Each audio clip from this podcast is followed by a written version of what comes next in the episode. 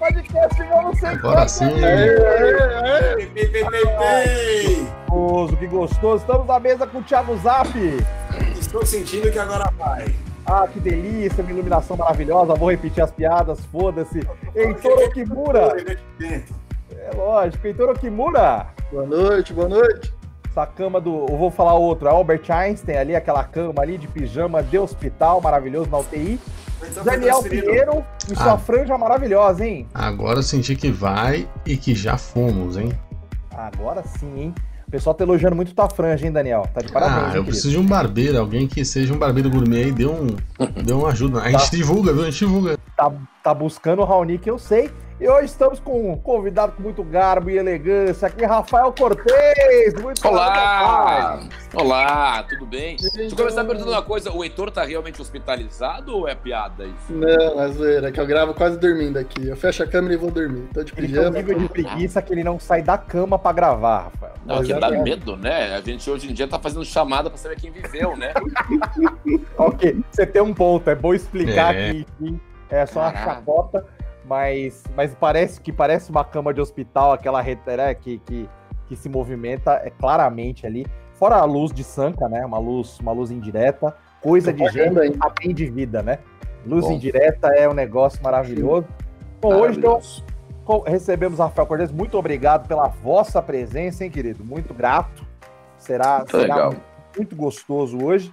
É, antes da gente começar oficialmente, eu queria avisar você, meu querido ouvinte, que você acha o Bobo Sem Corte em todo o universo, qualquer player, no Deezer, no, no Spotify, é no YouTube.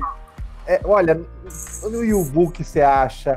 Você acha onde você quiser, entendeu? Você procurou, você acha. bobosemcorte.com tá atualizadíssimo, você entra lá, tem também.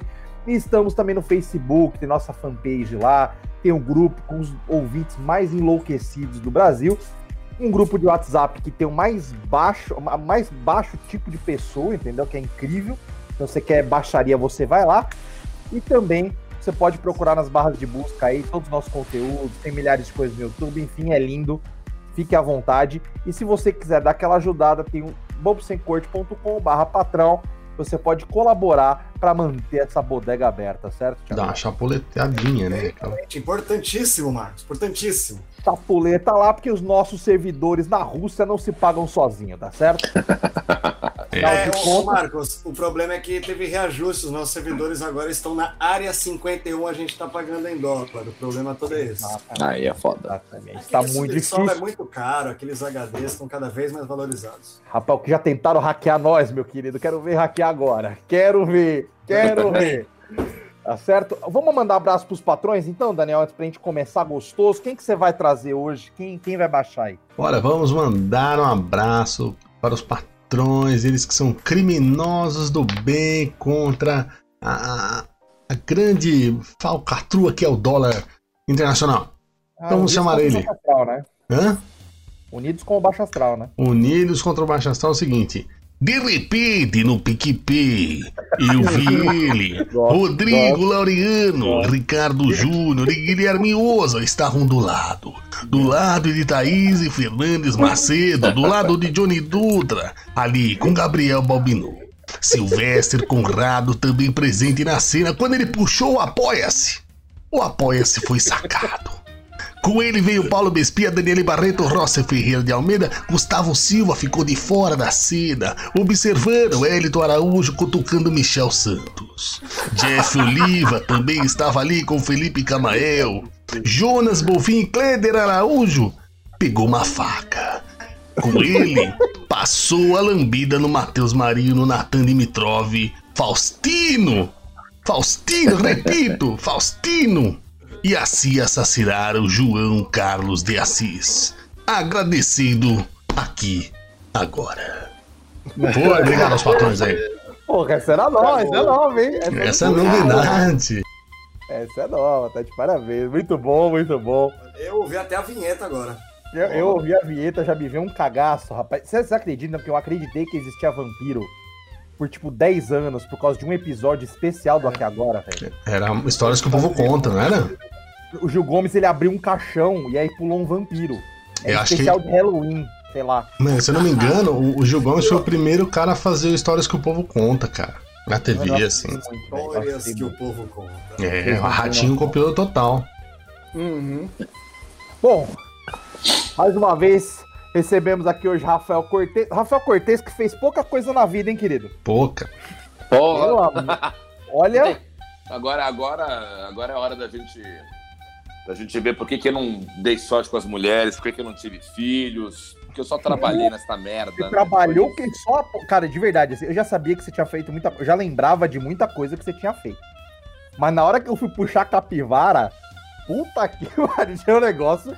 Pelo amor de Deus, velho. era- É muita, mano, muita coisa. Então, assim, tem, tem muita coisa pra conversar e tal. O bom que é pauta fácil de fazer, né? Porque a gente Nossa. pega, consegue muita coisa fácil. Não precisa ficar Rapaz, remoendo o YouTube, remoendo atrás de entrevista. Já aparece tudo rapidinho. Mas sabe o que, que é também? Eu, eu sou aquele típico cara que deixa bem claro o que fez.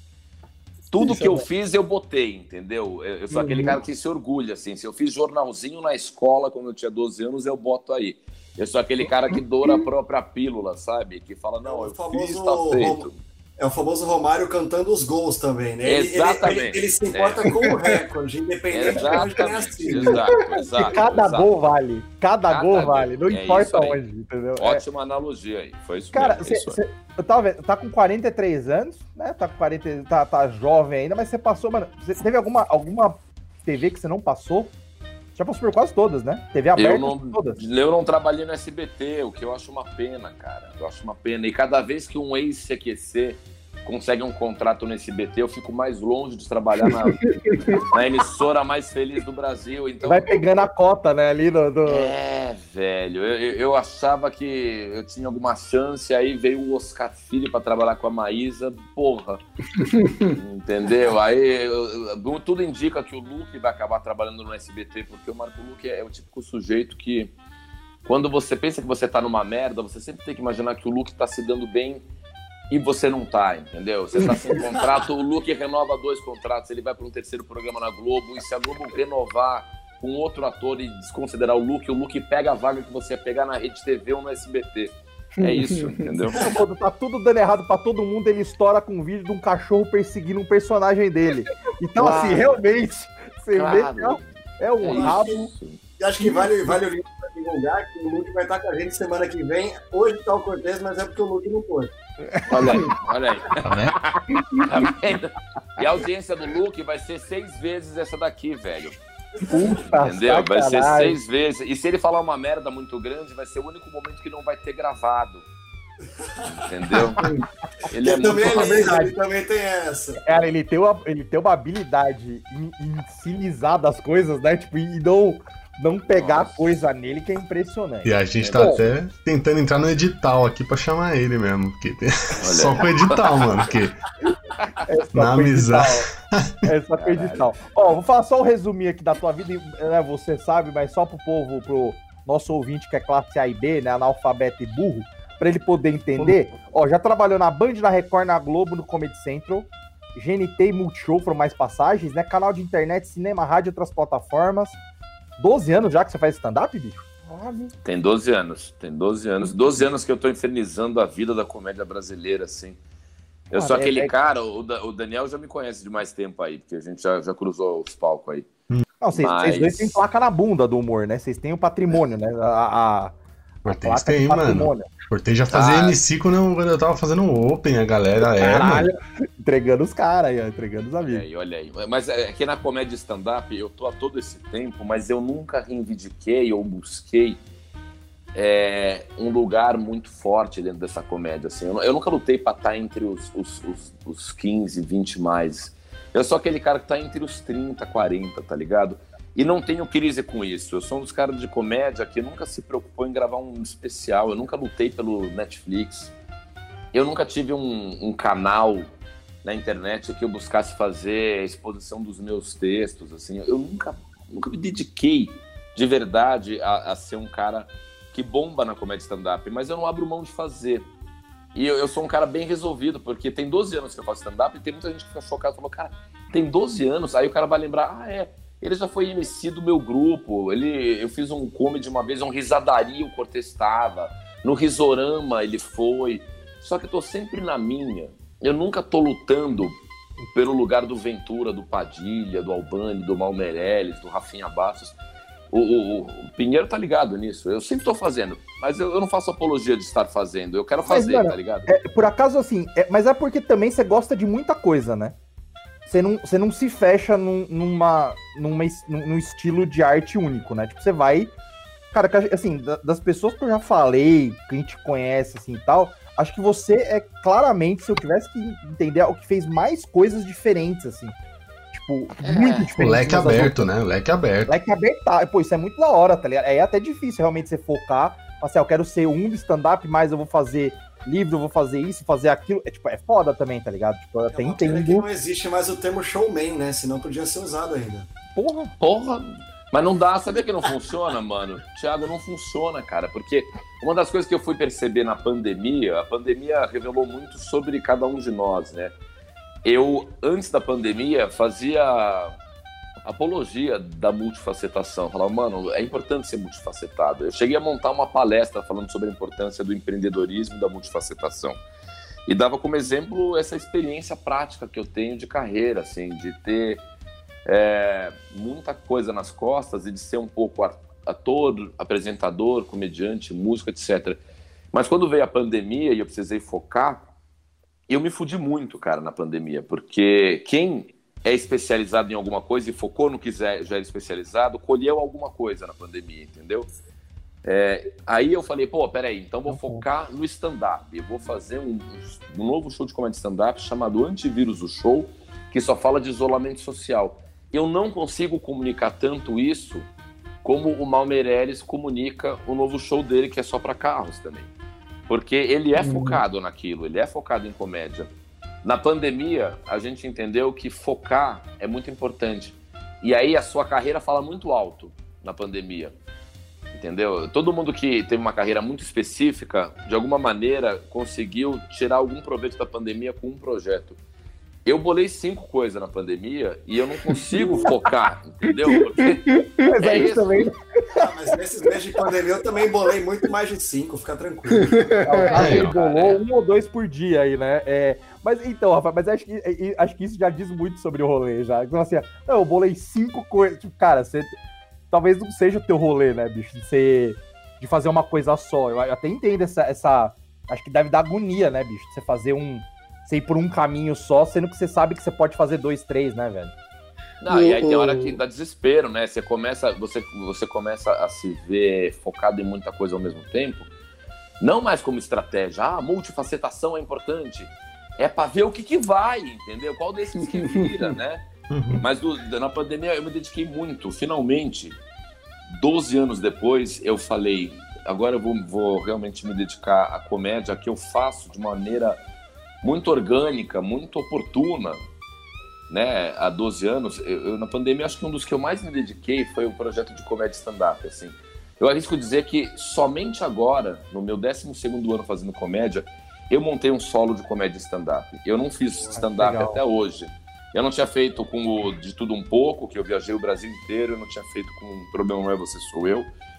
Eu fui fazendo o meu terceiro solo, que é esse agora, o Antivírus. Foi a primeira vez que eu pensei em punch, setup, é, que eu conversei com comediantes, que eu troquei ideia com os meus amigos, que eu nunca falei de comédia com o Mal Meirelles, nunca falei de comédia com o Pedro Casale, com a Bruna Luiz. A gente só falava de putaria, de fofoca, o que, que você tá vendo, onde é que você tem ido. É, entendeu? Eu, não, eu nunca troquei ideia de comédia.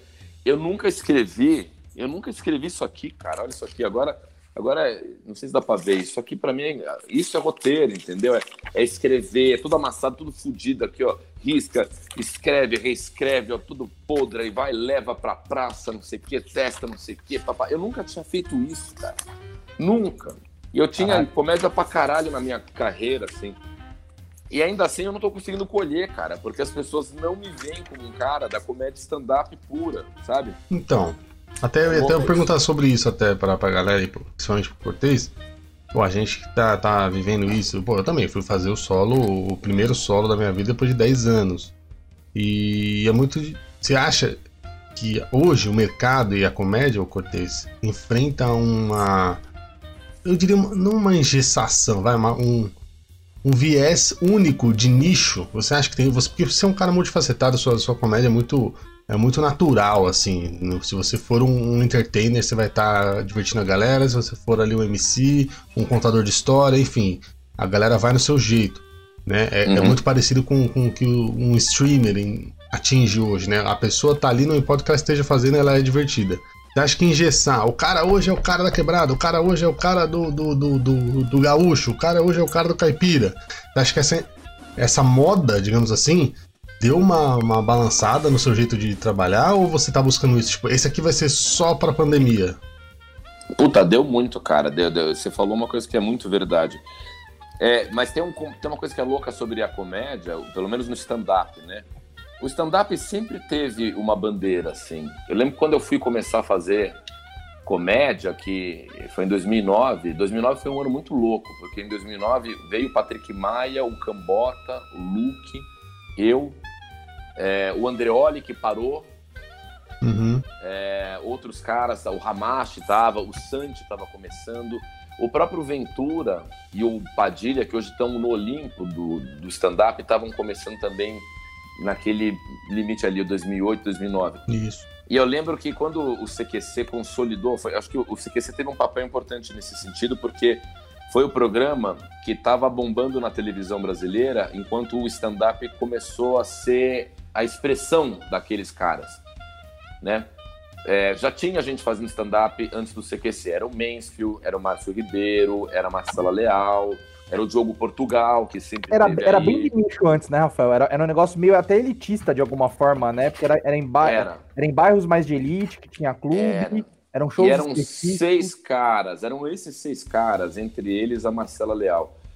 É, e aí veio o Rafinha, o Gentili o Oscar, representando uma novidade que era o stand-up que fazia televisão e que era anárquico, que botava o dedo na ferida.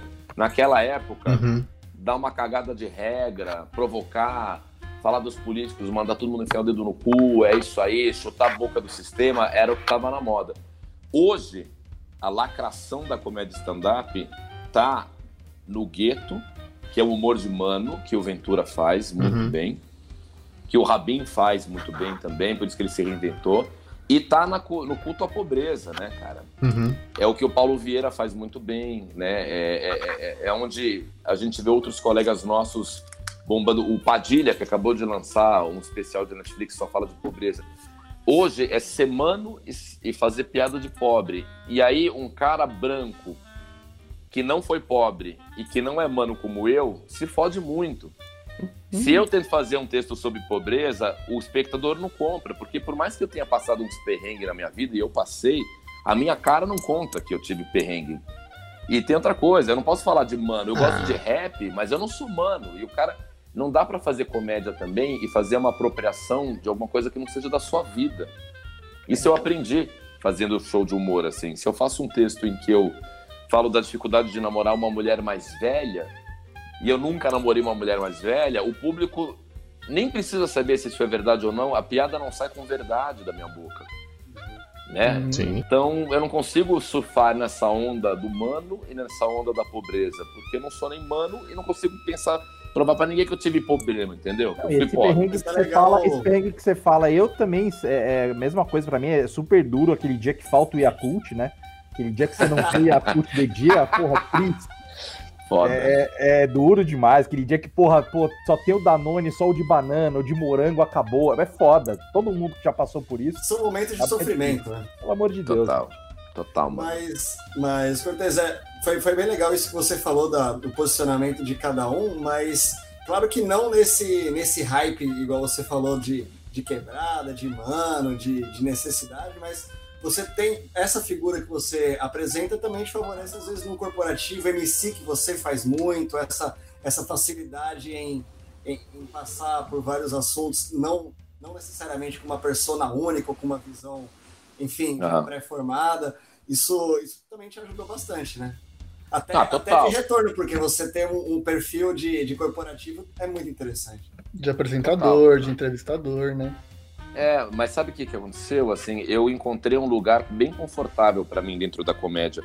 como eu nunca fiquei lutando para ser um dos mais badalados junto ao público e junto às plataformas, às redes sociais, nunca me importei realmente em fazer um especial. Eu, eu nunca lutei, eu nunca, eu, eu, nunca participei de um papo sobre como ter um especial no Netflix.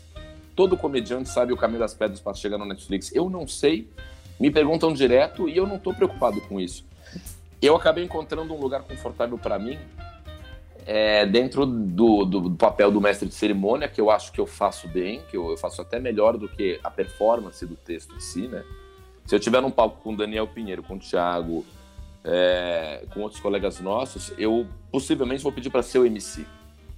Porque esses caras, quando vão para um palco fazer 15 minutos, eles levam 15 minutos de um filé mignon, cara. De um filé mignon que eu não fico produzindo, ou pelo menos eu não produzia até agora.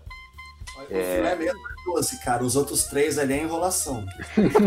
Porra, então, eu sou bom na enrolação. Os outros três é piada bosta pra dar conta. Eu não vou mentir, não. Não vou falar que fecha 15 bom, não.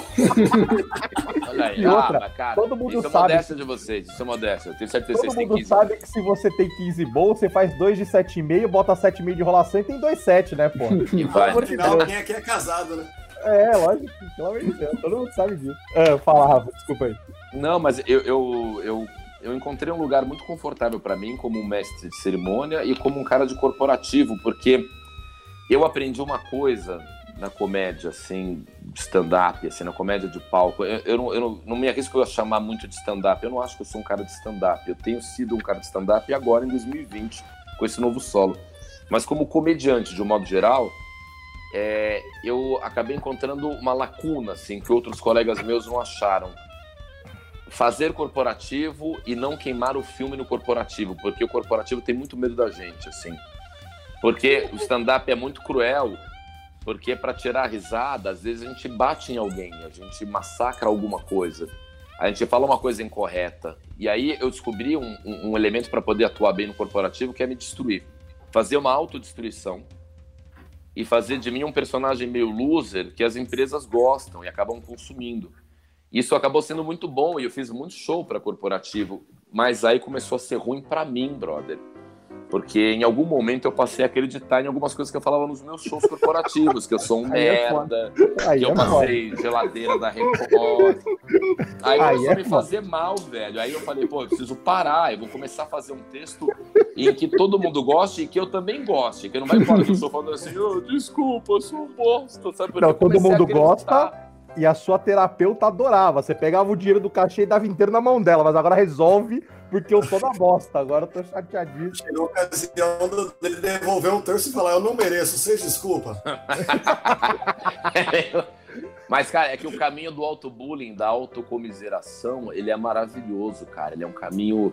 Ele é um caminho libertador para a comédia, ainda mais em 2020, ainda mais nesse momento pau no cu, de não pode nada não pode fazer piada com nenhum tipo de etnia, com nenhum tipo de diferença, não pode nada, né? Porque sempre vai ter um lacrador dizendo que você tá errado. O cara ri da tua piada, mas vai na rede social e diz assim, nossa, muito errado.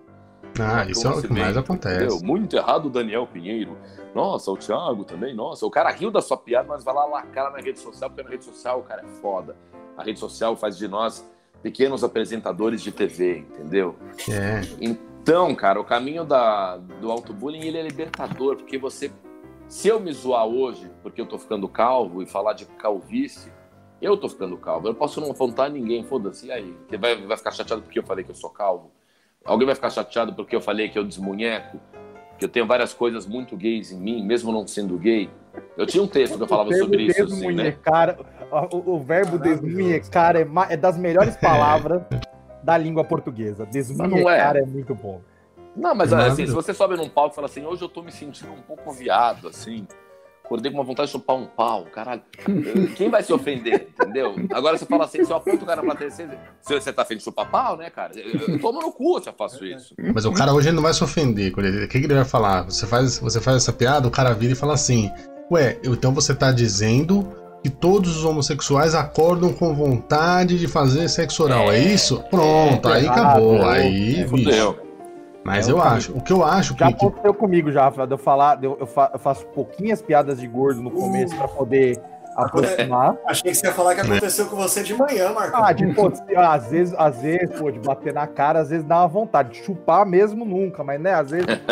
Agora, assim, eu comecei a falar piada de gordo, terminou o show, uma menina me chamou de canto. Ela falou: Olha, eu não gostei das piadas de gordo que você fez porque me gerou gatilho. Ah, não. Olha aí. Eu falei, eu falei, querida, assim, né? Tudo bem, mas aí, né, talvez, talvez você podia não ter vindo, tá ligado? é, não sei uma opção é. aí, né? Porque, porra, eu falei, você não achou que eu era mago pelo flyer, né? Porque você tá de sacanagem, eu pegando metade do flyer sozinho, e a menina vai no show e tá com gatilho porque tem gordo. Eu falei, pô, tá de sacanagem. Mas essa mina ia falar com você alguma coisa, independente do, entre aspas, gatilho, entendeu? Porque tem aquele espectador que não, não tá afim de que não tá afim, que já vai dizendo assim, eu vou esperar só o primeiro pretexto para poder ir embora ou para poder reclamar, entendeu? Ou para ir na internet falar mal. Tem gente que vai de má vontade mesmo. Eu já cruzei Sim. essas pessoas nos meus shows, mesmo quando eu estava indo muito bem. Eu, eu já tive motivos muito claros para pedir desculpa para minha plateia, especialmente no meu começo, pelos shows não serem legais. Eu tenho esse reconhecimento. Eu, eu reconheço que eu fiz uns começos bosta, que eu comecei ganhando mais dinheiro e tendo primeiro mais público do que competência para estar tá em cima de um palco. Que o CQC me possibilitava aquilo. Foi um episódio muito Foi um maluco. Propulsor louco, né? Foi um propulsor para a comédia como um todo, para quem tava ali, né, naquela estrutura. Foi um propulsor muito foda, né? Não, eu estreiei em comédia fazendo duas, três sessões lotadas. E as pessoas não estavam indo lá porque queriam me ver fazer comédia. Se fosse sapateado Flamengo, elas iriam também. Entende?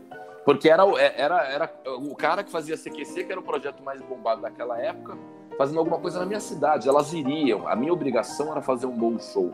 Eu não tinha experiência e não tinha horas de voo e aula para fazer bons shows. Então, eu já tive que pedir muitas desculpas por não ter feito bons shows. Mas tem, tem show hoje que eu falo: peraí, calma lá, calma lá.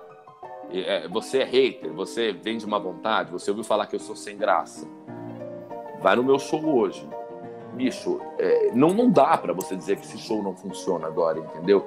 Porque é uma questão de repertório agora, de hora-aula, de, de, de, de, E ainda bem que não é flamenco, né? Que senão também é o que você acabou de falar ia ser uma certeza, né? Porra! Aí está de sacanagem, né? Eu não queria ver você de vestido, caiu o celular ali. Caiu não queria celular, ver você ali. de vestido do Flamengo de forma alguma, pelo você amor de Deus. Você falou mal do Flamengo, hum. o celular até caiu, eu acho. Pelo amor de Deus. Agora sim, vamos tirar esse, esse, esse elefante da sala já, que acho que é um ponto legal pra gente tocar. Hum. Essa parada, tipo, a gente até tava brincando quando a gente começou a conversar de, de você vir aqui. Tipo, os caras falar assim: ah, Rafael Cortez isso, Rafael Cortez aquilo, que é sem graça e não sei o quê. O que, que você sente, o que, que você acha desse rolê, tá ligado? Porque, tipo, a conversa que a gente teve foi, tipo, mano, eu acho que existe, de fato, muitos humores diferentes. Então, tipo, claro. tem gente que gosta do que eu faço, tem gente que não gosta do que eu faço. Eu não acho que o humor é um negócio é, é, é, direto e óbvio, né? Eu acho que é muito complexo, tem gente que faz tem gente que gosta de alguém tomando torta na cara, tem gente que não. Tem gente que gosta de tal humorista, tem gente que não. O que, que você acha dessa meio que sacanagem ou que esse, esse ponto que, que acabam falando sobre você, tá ligado? Ah, eu acho que foi muito merecido no começo, de verdade, assim. Eu consigo entender os colegas, assim. Eu lembro que quando é, veio a oportunidade da comédia stand-up para mim, ela caiu no meu colo, cara. A comédia caiu no meu colo. Eu não, eu não corri atrás da comédia. Se você perguntasse para mim, com 28 anos, 30 anos de idade, o que eu pensava que eu ia fazer na minha década seguinte, eu nunca diria para você que eu ia ser humorista. Eu tinha certeza que eu ia ser ator, que eu ia ser violonista, que eu ia ser cantor, que eu ia ser apresentador, repórter. Dançarino de Flamengo, né? Dançarino de Flamengo, olha aí. Mas eu nunca diria para você, dois anos antes de explodir na comédia, que eu ia fazer comédia. Eu acho que a comédia tem que ser um mérito, ela tem que ser meritocrática na vida da pessoa. Como aconteceu para o Padilha, como aconteceu para o Cambota, como aconteceu para o Sarro. A comédia, a boa comédia, ela é uma consequência de você dar cara a tapa, de você estudar texto, de você se dedicar. É isso que eu acredito que é comédia. Só que não foi assim que ela aconteceu comigo. E é um rolê de vinho mesmo, o negócio você falou, tipo, você vai melhorando, não tem como, é, é repertório, cara. você vai, assim, é impossível você fazer mais anos de comédia e ficar pior. Na minha opinião. Assim, eu acho, acho muito. A não ser que a pessoa vá largando mão, uhum. vá tocando, foda-se. Se não, cara, se a pessoa continuar trabalhando, continuar estudando, continuar escrevendo, é impossível você não melhorar, tá ligado? Porque, tipo, é um, é um processo, você vai mudando e melhorando, né? E ela E tem é que se legal que tá sendo. É, desculpa, Cortez, mas é legal que está sendo, pon- sendo posto isso também como arte, porque ninguém aqui está falando sobre buscar protagonismo, todo mundo está falando sobre fazer o seu e ter o seu lugar de acordo com a competência. Claro. O Cortez teve o perfil dele de MC, do jeito que ele vários outros que surgiram do, do punchline raiz mesmo ali, sem, sem Total, muita- Sem muito beabá, foi só na, na- no crescimento do palco. Total. Agora, é, é, assim, eu, eu lembro bem em 2009, quando eu fui fazer minha primeira participação como comediante numa noite, que era o. ah, com- puta, era um grupo de stand-up formado pelo Danilo Gentili, Mal Meirelles e Rogério Morgado. Memphis. É, era o Memphis Bar, era no Memphis Ô, Bar. Ô, que bar gostoso. Quanta senhora gostosa tem lá. Ô, delícia. Do caralho, né? Fechou. No- ali eu me sinto um bebê. Uma moça lá, ela apertou minha bochecha e falou: O que Ah. um bebezinho desse tá fazendo aqui? Jurou. Me pagou uísque, quis meu corpo. Olha aí. Comédia na cara, comédia na cara, não era? Todos 60 nós anos na passamos ali, né? Puta, Todo mundo passou delícia. por lá. Saudade. Eu lembro que 15 de janeiro de 2009 eu fiz 15 minutos lá, convite do Mal e do Gentili. E foi muito ruim, cara. Mas foi muito ruim. Só que tinha tanta fã do CQC. Elas estavam ali pra rir de tudo. Eu só fui entender que eu era ruim quando eu fui pra Curitiba. que foi cruel. Três meses depois eu fui pra Curitiba. Eu fui no, eu fui no Santa, no Divina Comédia e eu fui no Santa Marta. Nossa, Santa Marta era cruel demais.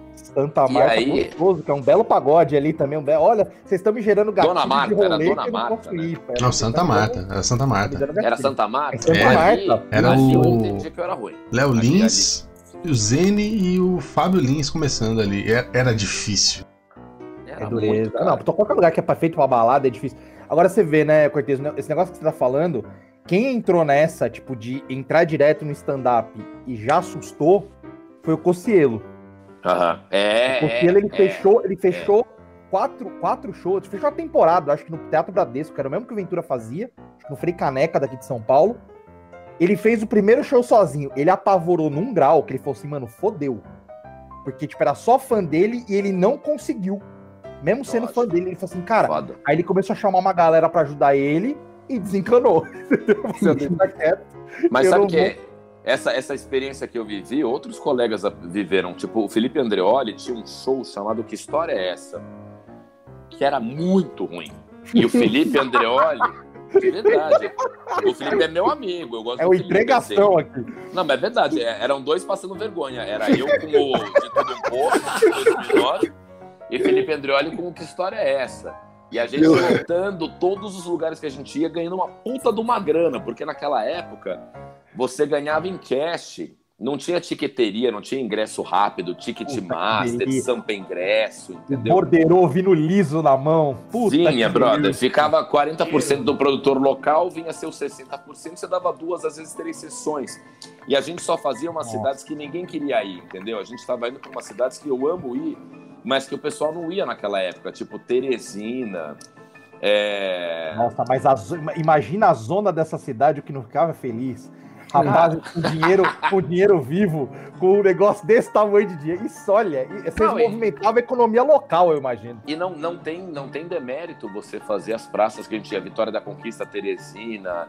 é, era, era- era do caralho. Eu fazia questão de ir para essas praças, porque os outros comediantes estavam querendo fazer as praças próximas, que tinham mais vitrine. E a cena no Nordeste, a cena no Centro-Oeste e no Norte, estava começando. Então tinha que ter uns boi de piranha. Eu era esse boi de piranha, o Andreoli era. E a gente ia e ganhava uma grana, só que a gente saía mal falado. E povo ia pro Twitter e falava assim, porra, eu fui ver os caras, os caras aí, ó, é ruim. Maravilhoso. É, E aí- falava, nem, nem levaram o Bolsonaro? Cadê a treta aqui aí. toda? Só que aí começou essa lenda, começou essa coisa assim, os caras são sem graça. Por que, que ainda tem essa lenda em torno de mim, assim? Porque eu nunca parei. O Andreoli parou, então ele deu uma acalmada nos ânimos. Ninguém mais fala que ele era sem graça. Ele era. Só que eu nunca parei. E eu aprendi que não vale a pena você ser o sem graça. Só que nisso já virou a piada, cara. Do mesmo modo que sempre vão zoar a Preta Gil, dizendo que a Preta Gil é, é, é gorda, que a Suzana Vieira é velha. Eu carrego essa, é, é, essa alcunha de ser dentro da comédia stand-up dos meus colegas o cara sem graça. E só que eu luto, luto pra caralho pra tentar não ser. Há alguns anos eu, eu reivindico, assim, eu bato no peito e falo assim: peraí, vai no meu show, você me acha sem graça?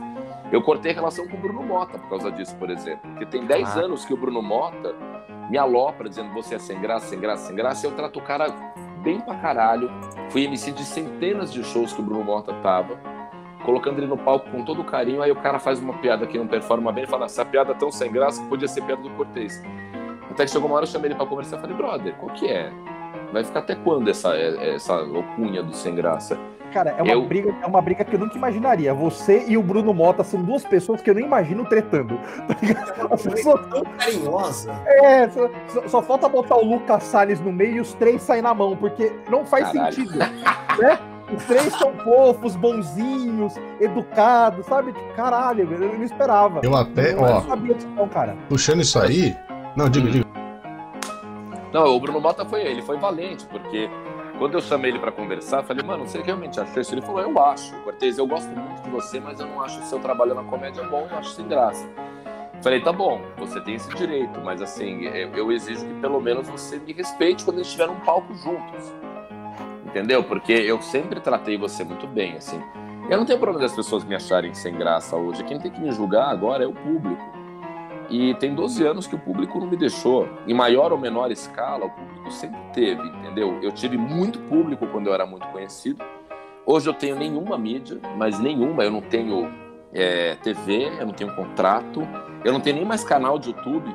Mas eu consigo fazer meu show, cara. O lugar que eu ia para fazer para 600 pessoas, eu faço para 100. Eu hoje faço pub, eu hoje faço barzinho, eu prefiro fazer o teatro pequenininho, eu faço centro cultural, eu faço teatro.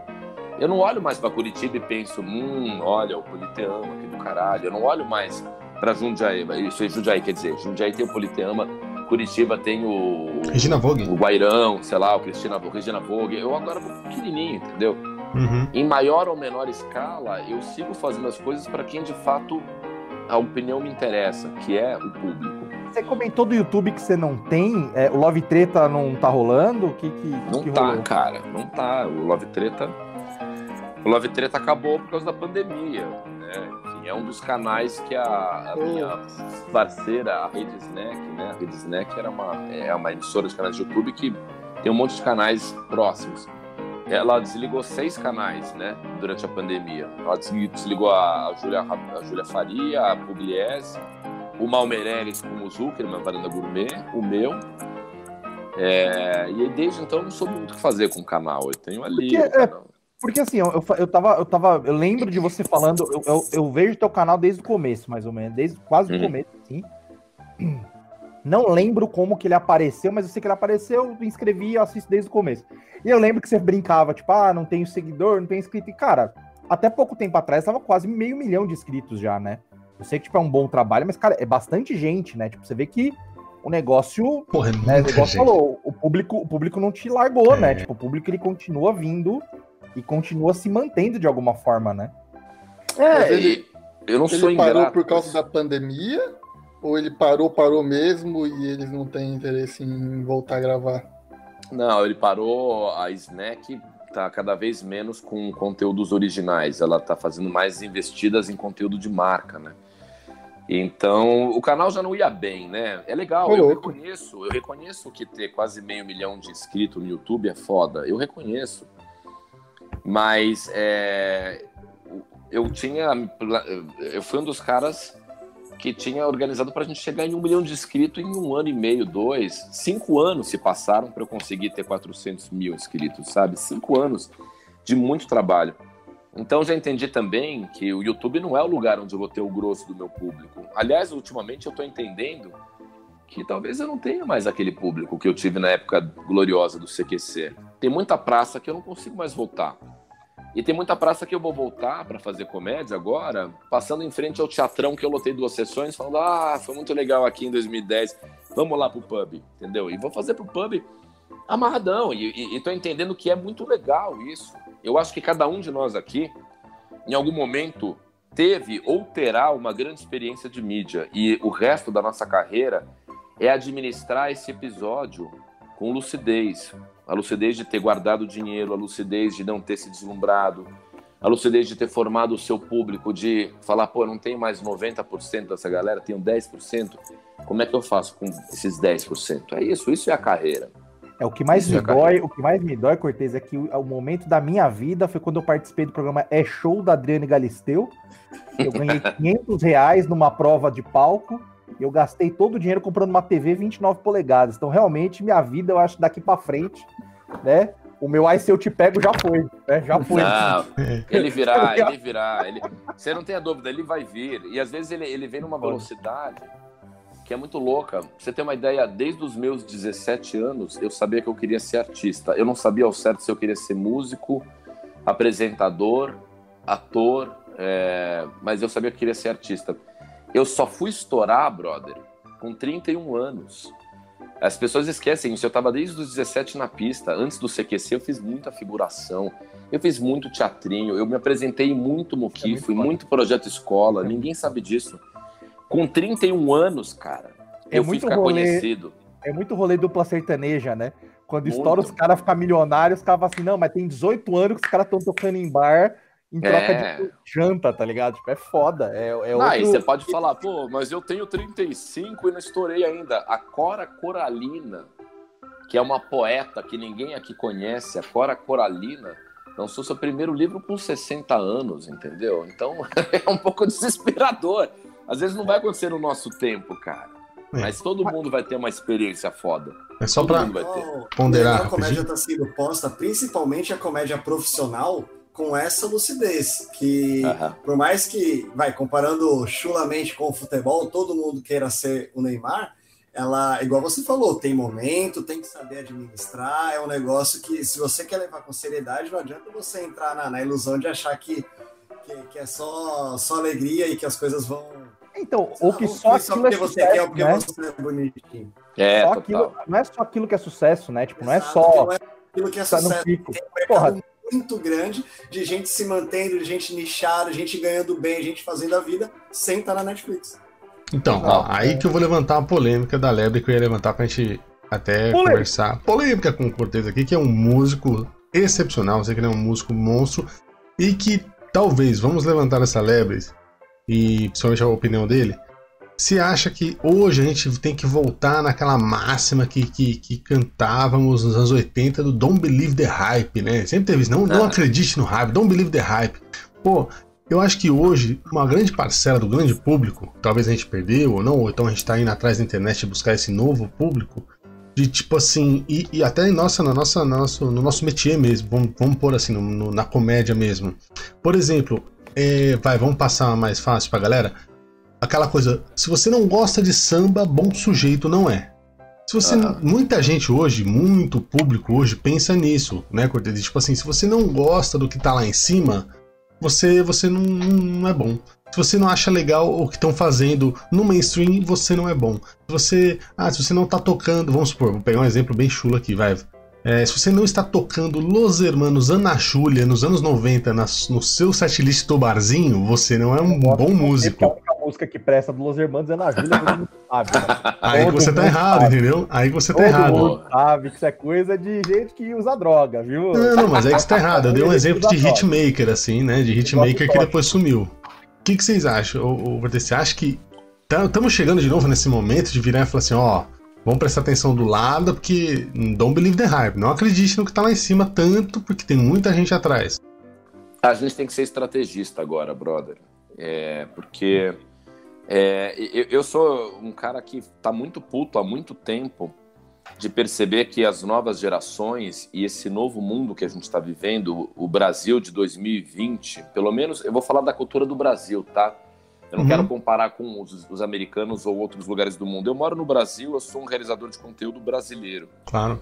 Eu fico muito puto porque, mesmo quando eu apresentava um show sem graça, mesmo assim, eu estava indo com um conteúdo. Eu escrevia um conteúdo. Eu não tinha essa preocupação com setup, punch, é, com uma qualidade esmerada, mas era fato que eu levava um conteúdo que eu, eu ficava 50 minutos tentando, 50 minutos, uma hora, às vezes uma hora e pouco, tentando entregar um conteúdo. eu levava violão, eu tentava de tudo. Eu podia não ter know-how como eu tenho hoje, e é por isso que não era engraçado, mas é um fato que na minha vida de artista eu sempre lutei pelo conteúdo. Eu tô muito puto de ver que as novas gerações agora não tem conteúdo nenhum, cara. Hum. E prova disso é o TikTok e o Reels, assim. Eu fico muito puto porque Pode todos crer. os dias eu sou bombardeado por vídeos de gostosinhas que ficam fazendo passinhos, entendeu? Olha, ou falei isso, é. Pra quem tá solteiro na pandemia é a salvação. Mano, mas é assustador, assim. Zoado, e ver é moleque também fazendo só umas dublagens. Ei, vem ver, que é pamonha, sabe? E eu falo, pô, isso não é conteúdo. Isso não é. E eu, eu sou um cara que sempre prezou por fazer conteúdo. Só que eu entendi que a gente tem que ser oportunista. Já que tem TikTok, é o Reels, vamos fazer a porra do TikTok, vamos fazer Reels, vamos fazer com que o público tenha interesse na gente a partir disso. Se a gente conseguir fisgar essas pessoas para estarem nos nossos shows, lá no nosso show a gente dá o nosso recado, entendeu? A gente tem que trazer elas para o nosso mundo, entendeu? A isca é essa. É Oi, você é um retardado aqui, eu agora tô no Reels, eu tô fazendo coisa de retardado no Reels. Ué, oh, oh, oh. Beleza, se eu conseguir converter 10% dessas pessoas em espectadores do meu show, no meu show, aí o papo é reto, porque é o meu espetáculo, que hoje é bom. Porque se eu fui sem graça em 2009, 2010, eu hoje me obriguei a ser um cara bom no que eu faço, entendeu? E quando a pessoa for no meu show, ela falar: opa, peraí, ele é um idiota na internet, mas se foi no show desse cara, tem conteúdo. É isso que a gente tem que fazer, a gente tem que ser oportunista. É, daí tranca a porta, Pega o violão e fala, vocês vão ouvir o MPB sim, e vão ouvir o MPB. O papo aqui é outro. Agora ninguém sai. Eu fazia isso no meu primeiro solo, cara. Quando eu lancei meu disco de violão instrumental, eu lancei um CD de violão clássico em 2011, no auge do CQC, e eu lembro que o povo lotava o solo de, de stand-up, e no final eu falava assim, ó... Oh, inclusive eu dar um, vou tocar uma pecinha clássica aqui para vocês, vou, tem um CD que tá vendendo. Eu levava 50 CDs. Tinham, sei lá, 600 pessoas. Eu vendia 15 discos. Eu ficava feliz, porque nisso eu desovei 3 mil discos, cara. Sim. Vendendo 15 aqui, 20 a colar. Eu fiz tanto show, tanto show. E em algum momento, mais do que isso, além de vender o disco, eu consegui mostrar para algumas pessoas que existe violão instrumental. E tem umas pessoas que me escrevem até hoje dizendo assim: eu nunca tinha ouvido um violão instrumental até no seu show de comédia que eu nem gostei tanto.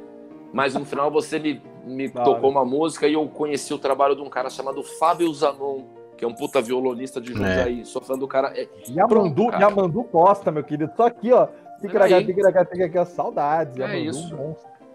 Pega cara, meu carregador. Legal. Isso é muito legal porque atualmente o Cortez ele tem esse, essa visibilidade também como músico. Quem conhece o nome dele conhece também além da comédia. Esses dias Bem, até pouco antes da pandemia ele fez um show como músico e no final falou com o pessoal: olha, eu vou fazer cinco minutinhos de piada e eu tenho um show de stand-up. Olha aí. é bom. Isso, é maravilhoso. É isso. Agora, eu. Deixa eu puxar uma outra lebre aqui, ô Marcão, rapidão. antes de você mudar só rapidão, é só uma coisa que eu acho que tem que acabar, acho que a gente tem que deixar isso claro aqui. É comediante começar a usar o culelê, entendeu? As pessoas não sabem tocar meia nota, ficar com a mesma meia nota fazendo play, nanana, play. Cara, é uma coisa horrorosa. É, é o né? conceito, Marcão. É uma coisa a pessoa, que, a pessoa que faz isso não é por causa do stand-up, é por causa do ukulele, é o conjunto, cara. É o desespero, que chama, não sei, porque assim, pega um ukulele, na boa, compra aquelas violinhas de criança, que já não tem tom mesmo, e usa aquilo, foda-se, entendeu? Mas fica lá, é um sofrimento para acertar a nota, e, e, erra. Olha, não, tem que, olha, tinha que proibir o Lelê na, nas, nas apresentações stand-up. Só queria. No mundo inteiro. E fica bem claro. Agora, sem stand-up, deixa eu falar pra você, vamos mudar aqui a pauta, sabe? Porque stand-up saturou, meu. Saturou, pô. Ninguém assiste mais stand-up, meu. Os caras querem ver dança. Ó, deixa eu puxar um negócio aqui. 70 anos de televisão brasileira. Rafa Cortez fez muita coisa. O que que você. É, a pergunta é revista Caras, hein? Aparentemente esteve em 62, é. né? Só não trabalha mais que a Hebe. Você vai pro inferno. Eu tava. Ô, oh, mano, na boa, velho. Não dá. É, é muita coisa. É muita coisa. Eu ia perguntar justamente isso. diferença de contrato só. Né? É. Eu ia perguntar justamente essa, essa coisa de revista caras, assim, bem revista caras. Qual foi a, a era ou, ou a passagem que você mais gostou de, de, fazer? Seja como repórter, ator, não sei, o que, que você mais curtiu? Ou curte até hoje fazer na TV? Ah, puta, cara, eu, eu tô tentando. Meu áudio tá bom ainda, não? Porque eu tive que tá, tava... desconectar. Eu desconectei tá bom, meu, tá meu microfone só para poder carregar o celular um pouquinho. É, eu, eu detesto continuar falando de CQC, eu detesto, porque inclusive eu faço um trabalho meio alcoólicos anônimos, sabe, CQC. Imagino. Só por hoje não vou beber, assim, eu, eu, tento me impor um dia sem falar de CQC. E eu já estou falando de CQC desde que a gente começou essa live, essa gravação, quer dizer. Mas ainda é o CQC, ainda para mim o grande projeto que eu fiz de TV, que eu tenha tido orgulho de participar, foi o CQC, porque é, especialmente nos primeiros anos, quando eu era só repórter. O último ano que eu estava ali de apresentador foi muito mais uma realização pessoal, assim, quando eu fui para a bancada, que já era o ano que a gente estava respirando por aparelhos, e era o Dan no lugar do Tasso, eu tava uma merda. não tava diferente. Oh, não fala assim, porra. Não fala assim. Que isso? Não, tava, tava eu ainda assistia. Que foi, cara. Agora, fazer o programa em 2008, 2009, 2010 foi redentor para mim. Porque era, era, era uma maneira de viajar o Brasil e o mundo. Eu comecei a acompanhar em tempo real coisas que eu só via pela televisão. Essas convenções da ONU, às vezes eu vejo aí os caras na ONU conversando e falam, mano, eu fui para a ONU, esse salão oval da ONU, eu fiz matéria aí. Eu vejo uns caras aí dando entrevista, uns caras morrendo, e eu falo, porra, entrevistei esse cara. Entende? Entrevistei cara, um é presidente. e fora que era muito engraçado. Tem um, eu acho que eu sinto mais falta dos bastidores com a equipe técnica do que o elenco em si, do que a, o glamour. Você entrou lá para ser produtor, né? Me chamaram para ser produtor e eu dei uma carteirada lá. Eu, eu já sabia que o projeto era legal, eu tinha uma informação que ser repórter ali era ser feliz. E no dia da entrevista admissional da vaga de produtor, eu falei: olha, eu vim aqui negar essa vaga e dizer que eu quero ser repórter. Mas por que veio na entrevista? Eu falei: porque senão eu nunca ia estar diante de vocês, que são os contratantes, para poder olhar no meu olho e dizer que eu tenho que ser repórter. Porque eu já tinha tentado de tudo, caras. Eu já tinha feito tudo. E, eu ia bem nos testes, assim, sabe? Eu ia fazer teste de papel em, em comercial ou em série, eu ia bem. E na hora que eu estava indo embora, eu cruzava no corredor com um ator do momento, com um cara queridinho das produtoras. Nossa, perdi, olha quem tá chegando. Pô, Daniel Warren, fudeu. Tá... Michel é Matos, pô, vai fazer propaganda. Michel, Michel, Matos, Michel Matos ou, ou Varley Santana, que são Warley, as pô. duas únicas caras do, da propaganda brasileira. Acho que Pedro Casale mundial. Casale, pô, eu, o Casale chegava no também. teste e eu ia embora, sempre. Cara, Fiz uns três testes. velho, impressionante. Não, todo... todo mundo já passou é por bom, isso. É bom, é bom, é. E eu já estava saturado dessa experiência. Aí, quando me veio essa oportunidade de ser produtor do CQC e me cantaram a bola, olha, Alguém foi uma amiga que falou: você quer ser produtor? Mas ó, o repórter é o bicho, vou te dar um link. É repórter. Eu, eu tenho, tem um vídeo aqui num lugar é, que você vai poder ver umas matérias do CQC do Chile. Esse lugar é novo, chama YouTube. Dá uma olhada aqui. Foi em 2007. Falei, Caralho, passamos por essa época, né? Porra, e aí eu fiquei louco. E, e, foi essa estratégia. Eu tinha que ir até lá, sentar com os chefes e dizer: bicho, me deixa fazer. E ali que eu no que eu falei isso, o cara já tinha me contratado na cabeça dele, porque ele me falou isso anos depois, falou, eu contratei você quando você veio no maior cara de pau negar a vaga de produtor e pedir para ser repórter, é, interrompendo uma reunião com quatro diretores. Isso era ser CQC. Eu falei, pô, então era para ser CQC. E era, era muito do caralho o backstage, os cinegrafistas eram muito engraçados, os motoristas dando CQC, tudo caindo nos pedaços, os produtores mostrando a verba do, do, do restaurante para fazer uma McDonald's. Era muito foda. Lógico, isso é classe, é, é você pensa, E você não pensa em tentar retomar de alguma maneira esse projeto, fazer alguma coisa parecida agora? Todo mundo fala que não dá, que o CQC é impossível fazer hoje por causa da política. Mas você não consegue enxergar alguma maneira de encaixar isso e fazer dar certo? Ah, cara, primeiro que assim, tem uma, tem uma coisa de patente ali do CQC que é muito foda. Assim. O CQC é um projeto é. todo patenteado, reivindicado, registrado pelos argentinos. Não dá, não dá para fazer nada, né? É, eu também não quero ficar a vida inteira como um ex-CQC, porque o maior desafio do ex-CQC é se livrar do CQC em algum momento. E só o, o Gentili conseguiu isso, se você for ver bem. O Gentili é o único cara, como ex-CQC que é, que conseguiu superar o CQC 100%. O Gentili é o palmito do The Noite. Tem gente que é fã do palmito do The Noite que fala: caralho, esse cara fez o CQC, era ele, era ele. Saiu do nada, né? Esse cara...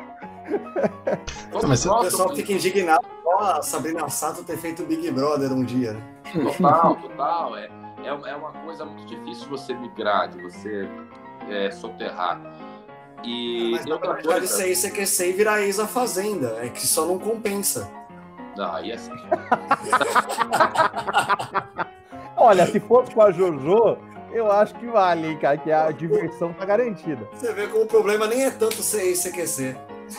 Exato, Bom, tava Não, não, é, é uma coisa maravilhosa ser um ex CQC, que foi um projeto que, que marcou a época, ainda que hoje ser um ex CQC seja um pouco desagradável em alguns aspectos, porque tem muita gente muito puta com o CQC, né? Em 2020, achando que nós elegemos o Bolsonaro e a gente volta e meia, isso cai no meu colo, entendeu? É, mas eu não ia fazer vez. essa pergunta, mas já que falastes, né? É. Que, assim, eu já vi entrevista tua falando que de alguma forma colaboraram de alguma forma, mas você acha? Mas... É, você acha que é porque na minha cabeça Cara, vocês estavam ali, é, era tão surreal aquilo que, mano, assim, ninguém vai gostar desse idiota. Eu, eu acho que era isso que vocês pensavam? Era nessa, nessa linha?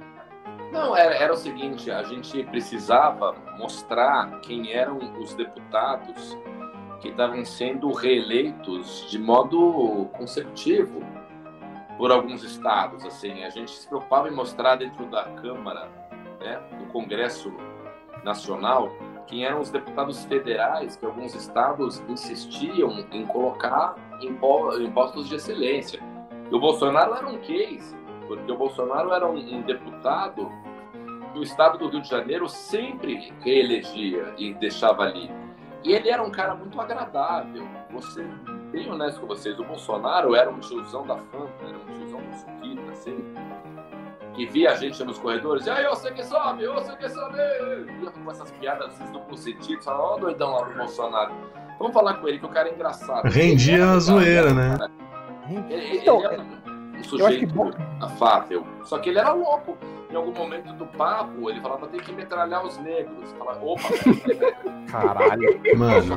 Você disse que tem que metralhar os negros, negros. A gente até falava assim, posso pôr isso no ar? E não havia nenhuma resistência moral, não havia nenhum constrangimento, e a gente colocava no ar para que as pessoas vissem o absurdo, quem né? eram os deputados que estavam sendo eleitos, quem são os nossos representantes. Isso o CQC era mestre em fazer. O Bolsonaro vivia no ar porque ele falava muita coisa que era importante que o Brasil aprendesse com aquilo. Só que ao, ao invés do Brasil aprender e tirar da história política, o Brasil se identificou e representou esse cara como, como um presidente.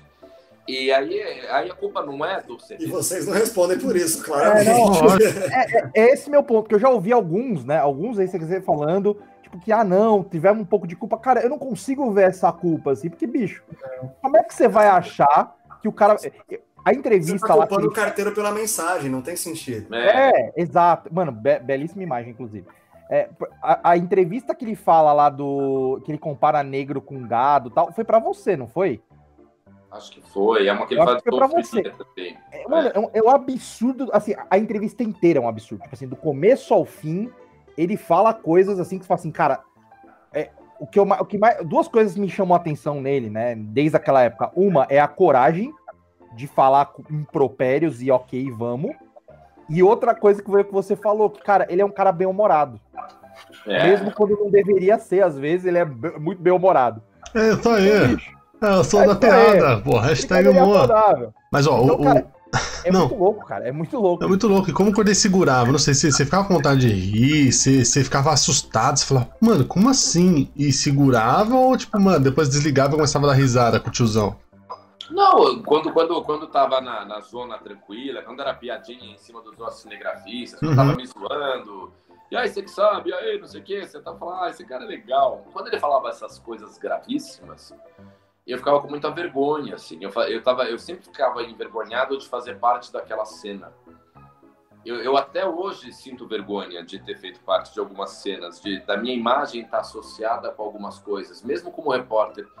Eu me sinto mal de ter sido um instrumento pelo qual algumas coisas muito graves foram feitas ou ditas. Isso me sinto mal. Na campanha presidencial do Bolsonaro, tanto a esquerda quanto a direita usaram algumas cenas de entrevistas do Bolsonaro para mim no CQC que eu não gostei de ver. É, é, eu vi a esquerda usando é, depoimentos dele para mim, falando: eu já comi as galinhas mesmo, eu, eu tenho muito orgulho, mas eu, eu, eu- prefiro ter um filho morto do que um filho viado. Ele estava falando para mim isso, estava falando para mim sobre zoofilia, sobre preconceito racial. E a esquerda está falando: olha que absurdo, e eu estava mal de ver, porque eu me lembrava que era uma coisa chocante. E você E trabalhando não podia dar um soco na boca dele, né? É, é, é. Ia ser chato. É, então, mas foi o que ele falou. na- No momento, ele falava, mano, é que absurdo que ele tá fazendo. Tô rendendo a matéria, ele tá fazendo meu trabalho. Era isso que o CQC mostrava. Mostrava como ele era um loucão, mano. E Mas a dava- esquerda dava- monta tudo. E você, você como repórter do ainda no, no CQC, mas já trazendo para o CQTest, você ainda era a figura que tinha mais acesso, imagino eu, a essas celebridades. O galera ficava bem à vontade com você respondendo as coisas. Você deve ter umas histórias até bem engraçadas que você não conta da burrice de, de famosos que Ah, passaram muito. ali, né? Muitas. O CQTest era maravilhoso, cara. O CQTest era, era muito. Ah, vamos pro top mula, então, pelo amor de Deus. Tem que teste das mulas, dos quadrúpedes, pelo amor Top de Deus. 5 só depois do último comercial. Pelo menos foi assim que eu aprendi.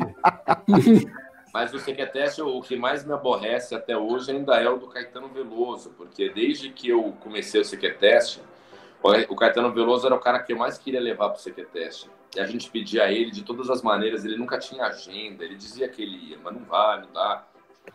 Aí, em 2010, eu fui escalado para cobrir a Copa do Mundo da África do Sul. Eu fui morar em Joanesburgo por 36 dias pelo CQC. Que delícia. E foi a época que o Caetano Veloso falou assim: agora eu posso fazer o CQC. Estou com vaga na agenda. Aí não tinha como eu fazer. Eu falei, eu fiquei sabendo falei assim: fala pra ele, espera que eu já vou voltar. Daqui a 30 dias eu volto. Não, ele pode semana que vem. Rafa, vai ter que ser outro cara do CQC. Rafa, ninguém pode ir. Rafa, quem vai cobrir o secretário do Caetano Veloso é o Marco Luque. Aí eu Aí. era o Caetano Oh, falou, aí "A é música foda." Leãozinho, e o Lu falou assim, o que, que é Leãozinho? Você canta o quê? O que, que é isso? Que que você... Quem é Maria Bethânia? Era tipo, mano, Ai, Deus Mário. Chorando em Joanesburgo. Tipo, era pra ser uma viagem legal, uma alegria, tá ligado? Cara, mano, putaço. Pra ser, nossa, minha vida é uma merda, tenho que viajar pra África, pra Copa, entendeu? Que loucura, velho. Ah, que chato. foi. Mas eu falo de Johannesburgo, foi horrível mesmo pra mim. Eu lembro que foi, foi a minha melhor experiência no CQC e a minha pior experiência no CQC. Cobri a Copa de 2010 na África do Sul. A pior pelo contexto, porque eu tava arregaçando de lotar aqui, em São, aqui no Brasil. Eu tava no meu melhor momento, o show tava bombando, eu ganhava grana, eu tava em vias de comprar meu apartamento, eu tava solteiro, eu tava comendo todo mundo. Eu era muito feliz. Andava, eu comia. Cara, era isso aí. E aí alguém falou assim: larga tudo por dois meses praticamente e vai morar na África do Sul cobrindo futebol, que é uma coisa que eu detesto. Eu detesto futebol, não sei nada, nada, nada. Muito bom. Muito Eu bom. não sei se o Zete joga ainda, se o Tele Santana é técnico. Eu não sei. Entendeu? Eu respeito quem gosta, mas eu não entendo, eu não sei. Aí eu fui puto, então foi o pior momento, mas foi o melhor momento, porque como eu não tinha mais nada para fazer, na hora que eu ia gravar as matérias, eu me jogava.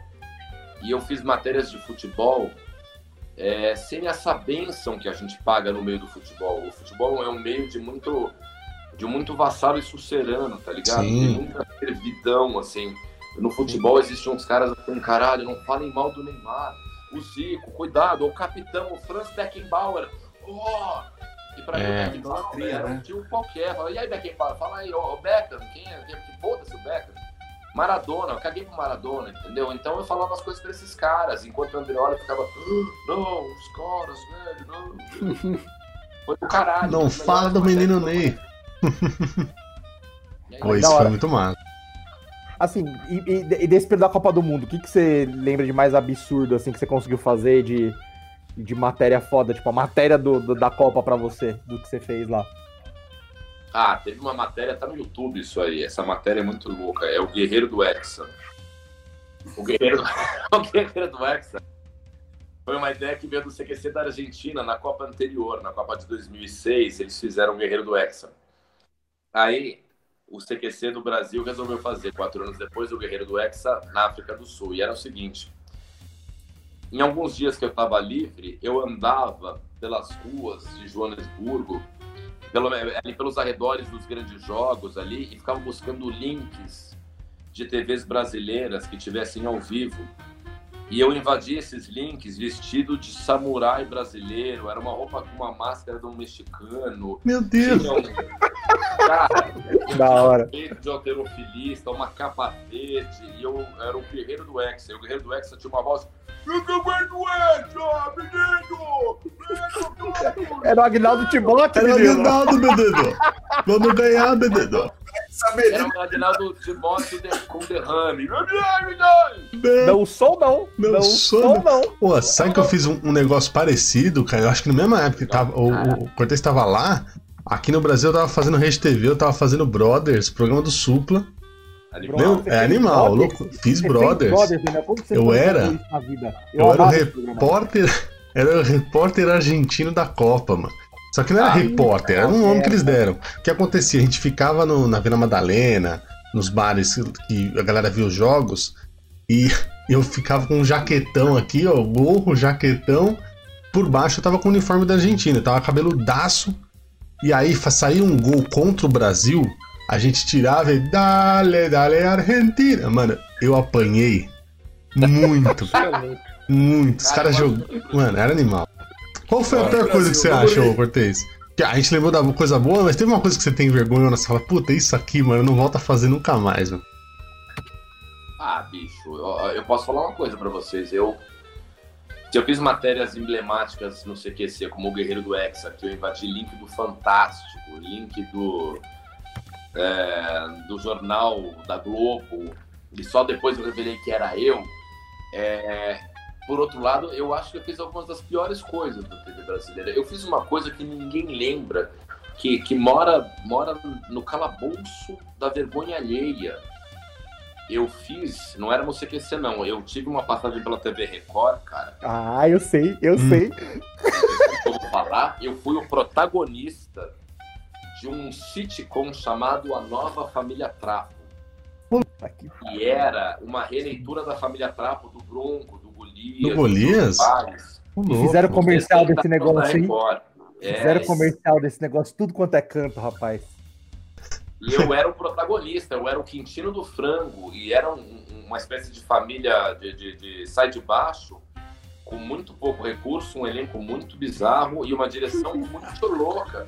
Aquilo era, é- foi uma aposta que a Record fez, falou assim, olha, se isso aqui ficar legal, vira um programa de grade da Record em 2013, 2014. Vamos fazer uma experiência, a gente vai exibir um episódio. A gente gravou um episódio, foi exibido no dia 2 de dezembro de 2013. Assim, no dia seguinte, cara, a crítica foi um massacre. A Record nunca mais tocou nesse assunto, ela não fala. E eu fui o protagonista, tem no YouTube, se você precisar acessar.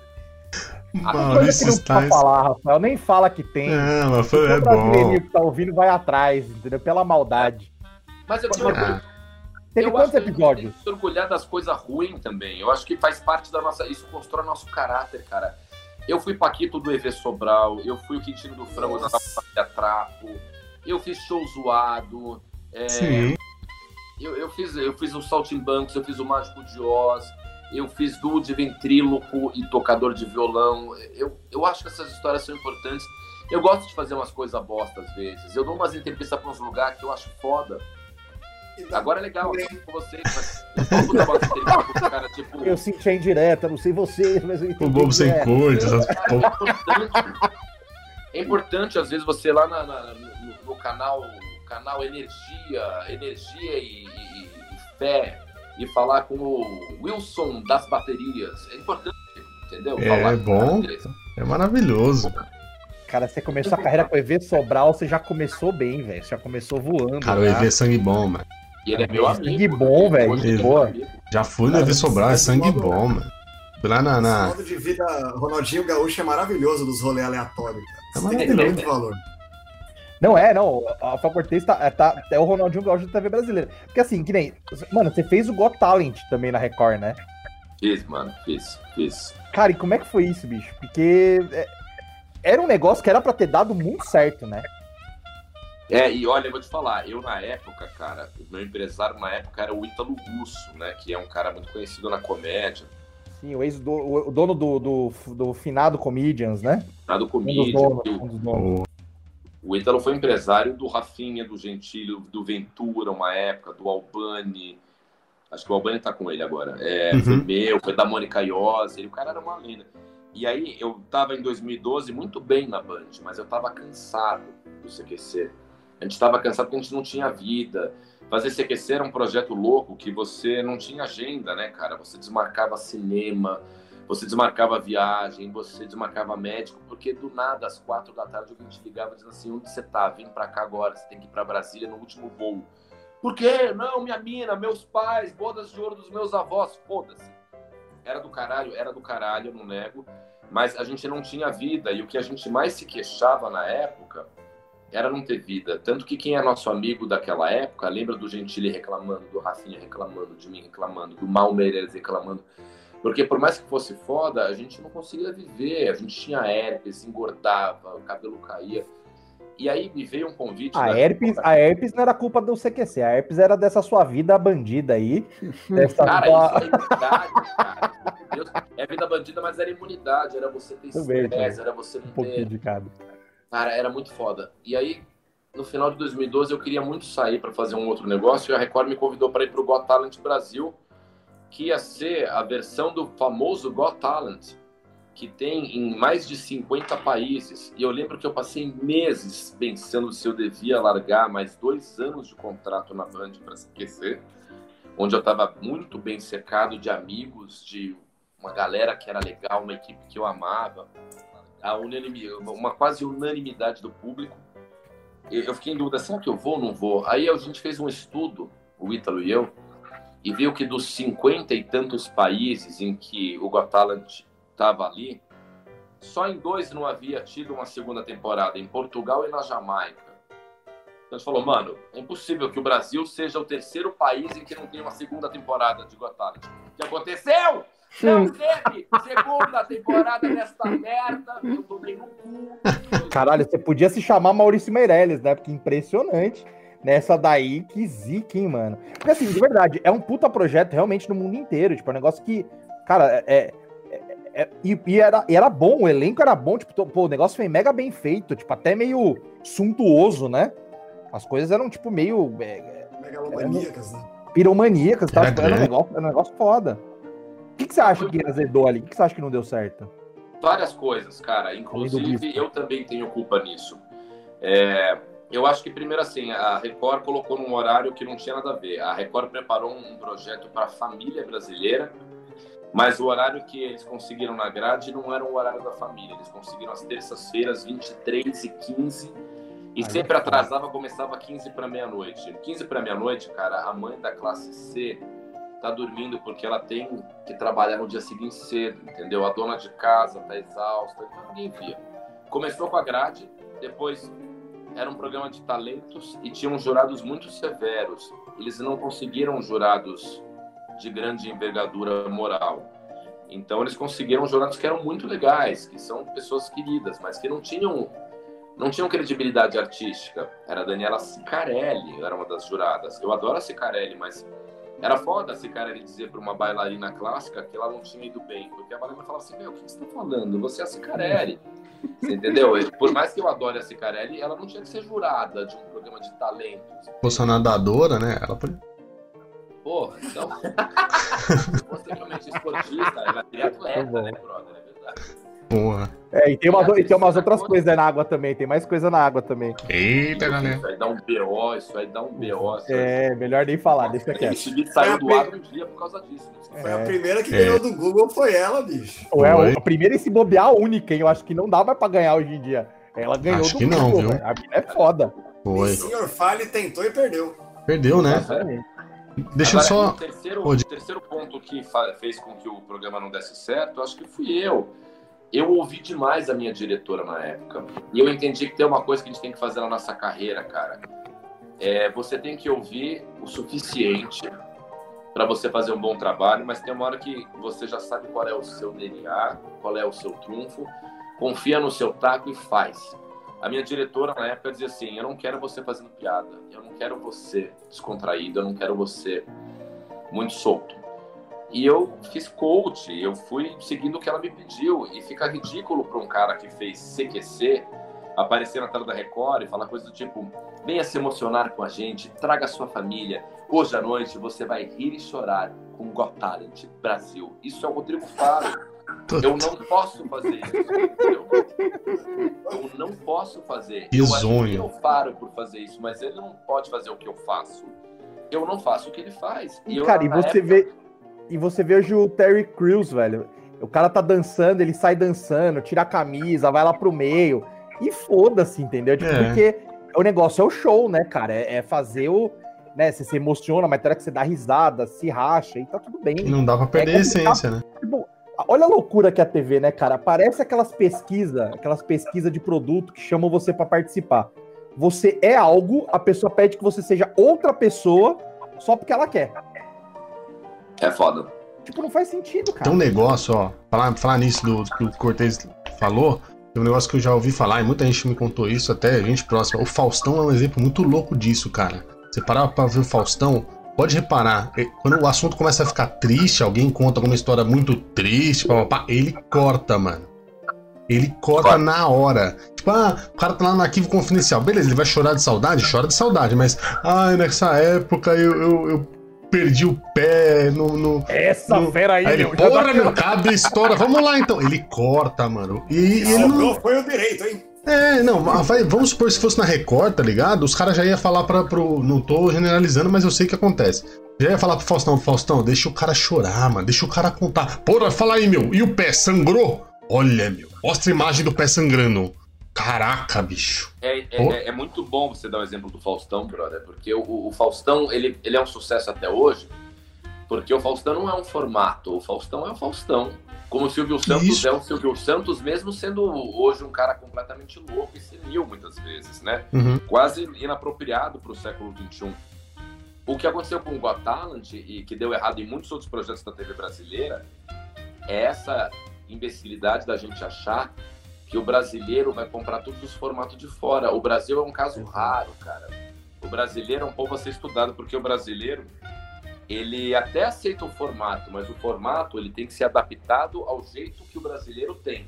Por isso que o CQC deu certo. O Sim. CQC era um formato, era argentino, eles são muito vizinhos, é tudo sangue meio parecido, mas quando chegou no Brasil, cara, tinha que ser aquele nosso jeito de fazer.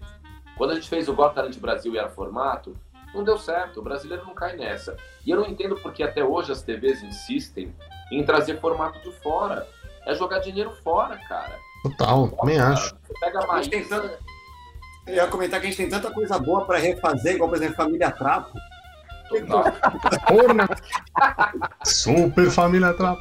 A casa dos artistas, a coisa mais roubada. O Santos roubou de dois ao mesmo tempo. Fez o dele, tomou processo e que se dane, entendeu? E vamos que vamos. E tá tudo certo. É, cara, só pra passar rapidinho. Meu, você passou, você passou um período legal na Globo também, né, bicho?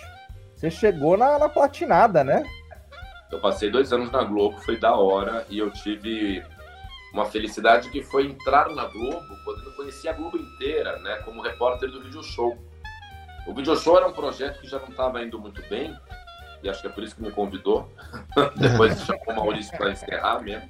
É, o Maurício ele sempre vai pra fechar o, o tampo, né? É, o, o, o mal é a ceifadeira, né? Ele vai passando. Mas eu fiquei muito feliz de ter ido pra Globo trabalhar justamente no Video Show, porque o Projac, pra mim, ele era um- uma nave espacial, assim, que eu, eu ouvia falar, eu nunca tinha visto. Eu, eu que sou louco por TV, eu ouvia falar do Projac, mas eu nunca tinha entrado no Projac. E eis que quando eu vou trabalhar na Globo, eu vou ser um repórter que explora o Projac de cabo a rabo. Então foi uma experiência muito foda, muito foda. Se um dia o Projac acabar, e talvez ele acabe daqui a uns 20 anos, né? Porque as TVs vão ficar todas mais compactas, elas vão enxugar. Acho que o Projac, o Projac um dia virou um shopping center. Mas eu vou poder dizer, puta, eu, eu trabalhei no Projac, brother. Nossa, Virar palco do Rock in Rio, né? Qualquer coisa que desfaz no Rio de Janeiro virar palco do Rock in Rio. Total, mano. Aí, mas foi demais, meus dois anos de Globo foram muito legais. Eu acho que eu não, não aproveitei tanto quanto eu deveria. E a culpa realmente é, é, é, é muito minha, assim. Eu tava muito apaixonado por uma namorada que eu tinha. Puta, eu ia perguntar disso agora na sequência. Você não passou esse rodo, então? Tanta água ali passando e esse, esse Não. rodo não funcionou. Puta merda. Meus dois anos de Caralho. Globo namorando, eu tava muito afim da minha mina. E, e tinha outra coisa, além de eu estar muito dedicado ao meu namoro, a ponto de negar muita matéria, né? Ah, você pode gravar final de semana, não sei onde? Aí falava, pô, a gente ia viajar, né? A gente ia pra Monte Verde. Ah, O Globo, não, não. marquei um fim de semana em Xerém. Ai, É. Eu neguei muita pauta porque eu namorava e eu acho também que a gente foi muito maltratado com a agenda no CQC. E a Globo foi muito amorosa, porque ela me deu muita autonomia de poder escolher as minhas matérias, escolher as, as agendas. E fez o mesmo com o Maurício, assim, a gente que veio daquela porrada dos argentinos, vai gravar segunda-feira, foda-se, venha já, caguei, Rafa, venha, caguei. A gente ia, Aí a Globo era uma mãe que deixava a gente escolher nossas matérias, então acho que a gente não, não valorizou tanto aquela experiência incrível quanto deveria ter valorizado. Eu teria feito diferente hoje, sem dúvida. Caraca, eu, eu, o crente que você ia me falar que você passou o carro lá na, na Globo, que eu um Acho pouco que- confesso que eu fiquei um pouco chateado aqui. Que, Mas meu aí que Deus. ele poderia ter feito diferente, foi o que eu entendi. Que foi o quê? O que eu entendi É. foi que aí podia ter feito diferente. Eu, eu só pode ser sobre isso, porque realmente. Cara, mas no video show que você roda ali inteiro ali, nossa, deve ser uma alegria aquilo ali. Olha, Ou não. Mas realmente.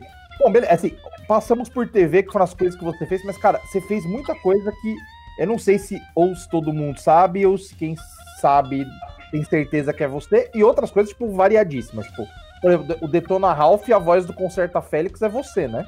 É minha. Muito Cara, bom. isso é muito da hora, velho. Cara, porque é um, é um trampo que. Na época eu vi que era você, mas eu confesso que eu tinha esquecido. Eu não sabia. E, e é, e é engraçado porque, tipo, a tua voz nele não fica, tipo, igual o Porchat fica na Olá. Olaf. Porque, mano, é óbvio, porque só falta ele falar nessa caralho aqui, só falta ele fazer isso, Olaf. Tchê, Judite, que você sabe que é ele falando, tá ligado? Pô, você fez um negócio ali que, mano, ficou muito legal, velho. Ficou muito legal. Não, foi, eu, eu não entendi até hoje é, como deu certo, assim, porque é, chamar o chamar, me chamar pra fazer o Félix foi, foi legal, porque achei ele era parecidinho comigo, assim, de estética, naquela época, né? Não tinha barba e bigode. Eu não era tão acabado por conta do álcool é, e da depressão, mas enfim. O alcoolismo é foda. É, e na época tinha sentido, esteticamente era parecido, mas a voz que o cara fez nos Estados Unidos, quem fode tudo em dublagem é o primeiro dublador. Geralmente o primeiro dublador é da Disney, é americano, nasce ali nos Estados Unidos com eles. Aí, puta, Sarah Silverman dublando a, a, a- Vanellope, fudeu. A voz vai ser da Sarah Silverman e tem que ser copiada no mundo inteiro. E aí quando chegou pra mim, eu, eu fui pro teste, só que não era mais um teste, ó, já é você, você tá aprovado, a voz é essa, e eu tenho um grave, eu tenho um puta grave. E ele era todo assim, ele era todo pra cima, ele tinha essa voz que era terrível, e não sei o que, pra conseguir dizer a voz dele, É eu muito tenho que colocar o meu, meu queixo vai pro céu, eu fodo meu palato, e eu acabo com a minha voz, em pouco tempo eu me fodo. Era assim, era isso, sabe? Não, não dá. Pra fazer isso me mata, cara. Eu, eu me fudi muito. Mas na hora que você vê no ar, É um puta trampo da. Assim, cara, é muito louco, porque assim, a, a, a dupla, o, o Detona, confesso que eu não lembro quem foi. Mas eu sei que foi você e, a- e quem fez a Vanellope foi a Mary, a Mary Moon, velho. E É. ficou bom para um caralho. A voz é muito da hora, velho. e era o Foi- Thiago Bravanel que fazia o. Thiago Braga, não, não lembra? Cara, assim, é, é surreal o quanto foi incomum a escolha, né, de quem fez. E, mano, super funcionou, assim, cara. Eu vi, eu vi um vídeo da, da Mary Moon fazendo a voz dela. Eu, eu, na hora que eu li, eu falei, caralho, ela. Sabe, tipo, cara, é muito da hora, velho. Realmente. Assim, aí de todo esse trampo que você fez, meu, você já fez audiolivro, já vai falar dos seus livros daqui a pouco, assim, tem 200 mil coisas. Qual foi a coisa que você mais gostou de fazer na vida e qual foi a coisa que você menos gostou de fazer na vida? Tipo, de tudo que você já fez, é, é, não necessariamente de, né, o trabalho específico, pode ser a área se você quiser, mas pode falar do trabalho específico, sem falar do CQC, não pode, pode ser outro. Mas tipo, o que, que você mais gostou de fazer, que foi mais louco, que foi mais recompensador? Legal, assim, alguma, alguma entrevista que você deu para um podcast, não sei. É, exato, alguma coisa assim.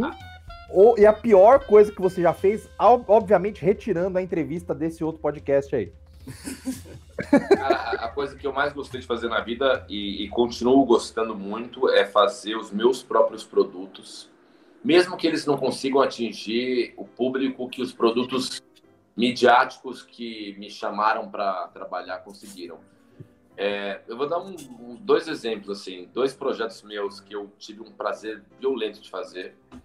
É, Elegia da Alma, que é um disco meu de violão instrumental, que foi um negócio assim que me comove até hoje. É um disco que eu fiz em 2011, que eu paguei, ninguém me pagou, eu paguei do meu bolso, financiei, mas assim, hoje de manhã minha mina estava aqui, a gente abriu o CD e ela não conhecia assim. Aí eu, eu abri o flyer, o, o encarte, era uma época que tinha CD físico, o encarte tem oito dobras, tem não sei quantos textos, não sei quantas fotos. Eu falei, nossa, isso me deu um prazer porque é meu. Os projetos que eu né? fiz que são meus me dão muito mais prazer do que os que eu fui convidado para fazer que eu não criei. Então, assim, Love Treta é um projeto que eu criei, meu canal no YouTube, Elegia da Alma, meu disco, eu criei. Música Divertida Brasileira, o meu projeto com a banda Pedra Isso é muito legal. legal. É com Cambota, né? Com Cambota. Então, o, o, o Porra, que, foda, velho. criação minha são muito fodas. Agora, puta, uma coisa que é muito difícil e que é difícil eu voltar a fazer, porque é muito trampo, é audiolivro mesmo. Porque quando você lê um livro que você tá amarradão, legal, mas quando você lê um livro que você fala, mano, não gosto desse livro, eu tô lendo porque eu assinei um contrato, o livro é grande, eu tô... Tipo, Quincas Borba, do, do, do, Machado de Assis. É um, é um... Você chegou a fazer Primo Basílio, não? Porque vai ser chato no inferno. Eu, eu amo Primo Basílio, eu odeio. eu amo. Primo Basílio é bom, pô. Nossa, eu tô pra ler esse livro. Me irrita que qualquer problema que teu personagem morre, eu falei, caralho, eu, tá fácil, roteirista aí, pô. Nossa. Mas o Acho que eu li no mais errado. eu li, e é um livro que eu detesto. Eu adoro Machado de Assis, mas o Quincas Borba eu não gosto. Eu também. Eu li, porque tava no contrato. Eu fui, assim, já no começo eu falei, ah, vinha eu andando em Planaltina. Eu falei, puta que merda. Sabe quando puta que pariu, tem muito livro. Você lê dois parágrafos, você não entende duas palavras, né? Nossa. Não, e audiolivro é uma merda, porque assim, o microfone pega tudo. Você engoliu muita saliva, tá batendo dente, você tá fungando é, tua voz tá com pigarro, vamos dar uma limpada. Tudo pega, tudo pega, tudo, tudo pega. É Sonho, né? Aí, audio, audiobooks, hein, Marcão? O Marcão vai fazer um audiobook, ele vai ler a Bíblia, Marcão. Oh, olha só. Olha aí. Eu adoraria, adoraria. Bom, quantos, cara, é, eu, eu, não consigo, eu, eu, não consigo me definir, tá ligado? Eu tenho, eu tenho muito problema em me não, definir. Foi, foi, ótimo, foi ótimo. Foi muito cara, bom. assim, já, tem, já teve alguma vez, sei lá, que, mano, você faz também poesia, escreve música e tal. Já teve alguma hora que você tava, tipo, escrevendo poesia, de repente você tava, tipo, escrevendo uma música e de repente virou piada? Sei lá, tipo, uma coisa você começa a fazer para uma mídia ou de uma forma e ela começa a se transformar no meio. Isso acontece com você? Já aconteceu alguma vez na tua vida? Já, já aconteceu, cara, já. Já, já, já aconteceu de eu querer sentar para fazer é, eu lembro quando eu, quando eu sentei para escrever o, o, o, meu livro de prosa e poesia, que chama Memórias de Zarabatanas. Eu sentei para escrever um livro de comédia, era isso, porque Caraca. o livro, na verdade, eu queria escrever um novo show de comédia. Eu estava devendo para mim mesmo um show novo de humor. Desde 2015 eu estava com essa obrigação de fazer um show novo de comédia e eu não teria feito se não tivesse a pandemia. Sentar e fazer esse exercício que eu escrevi, o antivírus do show. É, aí eu sentei, porque eu falei, mano, vou escrever um novo solo, como é que faz? Aí começa a escrever aqui uma história engraçada, eu falei, puta, não, isso aqui tá, tá legal, mas não é engraçado, isso aqui não...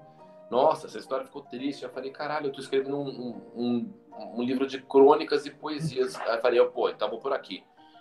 E já aconteceu também de eu ter coisas que para mim eram muito engraçadas é, de passado, que fala, meu, isso é divertido, e que eu um dia dei uma outra cara e ficou e ficou contrário, assim, sabe? Tipo, tem uma música minha chamada Amor no Gibraltar, que era uma música que um personagem meu cantava em 2009, o Loreno. O Loreno era um personagem que eu tinha na internet, que era um, um hippie, que era meu alter ego. Ele cantava Amor no Gibraltar, que era uma música para musa dele. E é, era muito divertido para mim na época, porque eu tava louco por aquele personagem. Anos depois eu falei, não, essa é uma música bonitinha, cara. Eu vou lançá-la como uma música de MPB. Não mudei duas palavras assim só e virou uma canção que eu sempre toco nas minhas lives e que que se eu não fosse tão cagado na música, tocaria no rádio. Eu também já, já tentei fazer show de stand-up e acabou virando uma apresentação no PowerPoint, né? Só faltou a, é. aquele silêncio, né? Falei assim, ó, próximo slide, por favor. Só faltava, parecia uma palestra, né? Muito bacana também. É, é, é assim, eu, eu, vi que você né, tá fazendo um antivírus agora, que esse, que esse, esse show que você construiu durante o período. Mas como é que ele funciona? Tipo, é um show que você colocou já tudo isso que você faz? Ou ainda não? Ou é um especial de comédia e talvez esse esse monte de coisa que você faz talvez apareça num outro momento, você pense em fazer um, um projeto que, meu, você, né, que englobe tudo que você é de alguma forma, assim.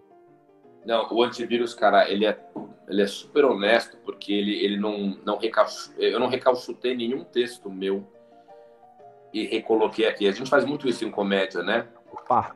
Faz um novo solo, aí faz aquela sequência. Não, mas agora deixa eu falar sobre ir à lanchonete. Aí o fã fala, ah, lanchonete, caralho, ele já falou disso. Antivírus tem uma ou duas piadas, uma ou duas que eu usei em algum outro momento da minha carreira. Mas é um show que é 100% sobre isolamento social. Inclusive é um show de dias contados, assim, porque é um show que não vai dar para sobreviver no pós-pandemia. Eu já entendi que depois que acabar todo esse movimento da pandemia, a gente finalmente sair completamente do isolamento, a gente já está saindo para caralho, mas quando a gente sair 100%, esse show vai morrer. Porque vai ser muito esquisito eu falar, gente, lembra quando estava confinado, fazer um show de uma hora e cinco, falando sobre a época que a gente era confinado? A comédia tem que acompanhar o que está acontecendo no momento, entendeu? É, é que eu acho também que vai morrer o teatro, porque daí ninguém vai estar tá mais indo pro teatro, né? O pessoal vai querer ir pro motel, vai querer sair, vai querer ir pra praia. A putaria vai começou, é. Não, mas às vezes vale gravar, hein? Eu gosto muito quando o Heitor, ele do nada ele revela esses desejos dele, porque diversões são imensas, cara, diversões são infinitas. Nossa, é, o Heitor ele se entrega no detalhe, na coisa pouca ali ele já já vem essa, essa putaria que tá guardada nessa cabecinha Ó, do Heitor ali. Mas o Cortez, às vezes não é melhor gravar, então? Você pensa em gravar, nem que seja pro seu YouTube, gravar esse especial, manter ele. Não, vou gravar, vou gravar. Acho legal, hein, meu. Uma coisa que eu fiz nessa pandemia que eu, eu nunca tinha feito, eu sentei a bunda aqui e eu assisti um monte de especial de colega nosso. Eu vi praticamente todo mundo. Aí eu vi o do Mal, eu vi o do Ventura, eu vi o do Padilha, eu vi o do Rafinha, eu vi é, o da Bruna, eu assisti um monte de coisa. E aí eu falei, pô, eu preciso gravar um antivírus, cara. Eu nunca tive tesão de estar no Netflix ou de ter um especial, mas eu combinei com o Malmeirelles e eu vou gravar no dia 11 de outubro a íntegra desse show no drive-in do Open Air do Shopping Vila Lobos e vai ficar disponível como um especial de comédia que você assiste ali no The Live Comedy. É, é aquele streaming que ele criou lá com o Sarro e com a galera do Clapton. Aí eu vou... Ó. Você já imaginou, Cortez, a loucura que vai ser ver esse teu especial gravado em drive-in daqui, tipo, ficar 10 anos? Olha que foda ah, isso. Vai ser do caralho. Olha a loucura, é, é olha a loucura de um show que chama Antivírus nesse período, é. no drive-in. Olha o que isso vai ser, alguém assistindo daqui a 10 anos, cara. Isso é muito foda, cara. É muito foda, muito legal, cara, de verdade. Não, eu tô feliz que eu vou fazer isso. Eu acho que. E aí vai acabar. Aí, aí vai a, a, a aquele trabalho puta, né? Que é tentar ver o que, que você consegue aproveitar para um novo show. Vou ter que fazer um novo solo, que é Cortez, intimamente, sei lá o quê. E... O nome do show vai ser Gugu na minha casa, né? Tipo, vai ser só, só sobre Estou e Luar. Né? Não, e aí o novo solo vai ser isso, é você aproveitar coisa que você tinha aqui que seja meio neutro, né? A parte que fala sobre ficar confinado com a namorada e brigar, puta, Brigar com a namorada é foda. aproveita isso, né? É, não, ficar confinado com a namorada e brigar é um casamento, né? Realmente já tá. Você vai virar a pessoa que fala de casamento. Pô, cara, de, carre- de carreira falamos, eu só não queria deixar acabar esse programa sem falar da, da, da ousadia, do errado, sem ser meio TV Fama, entendeu? Que a gente gosta. Ok, ok. Ah, ok. Esse coraçãozinho. Cortei, eu vi um vídeo hoje do, do Nelson Rubens falando de você, que eu caguei de dar risada.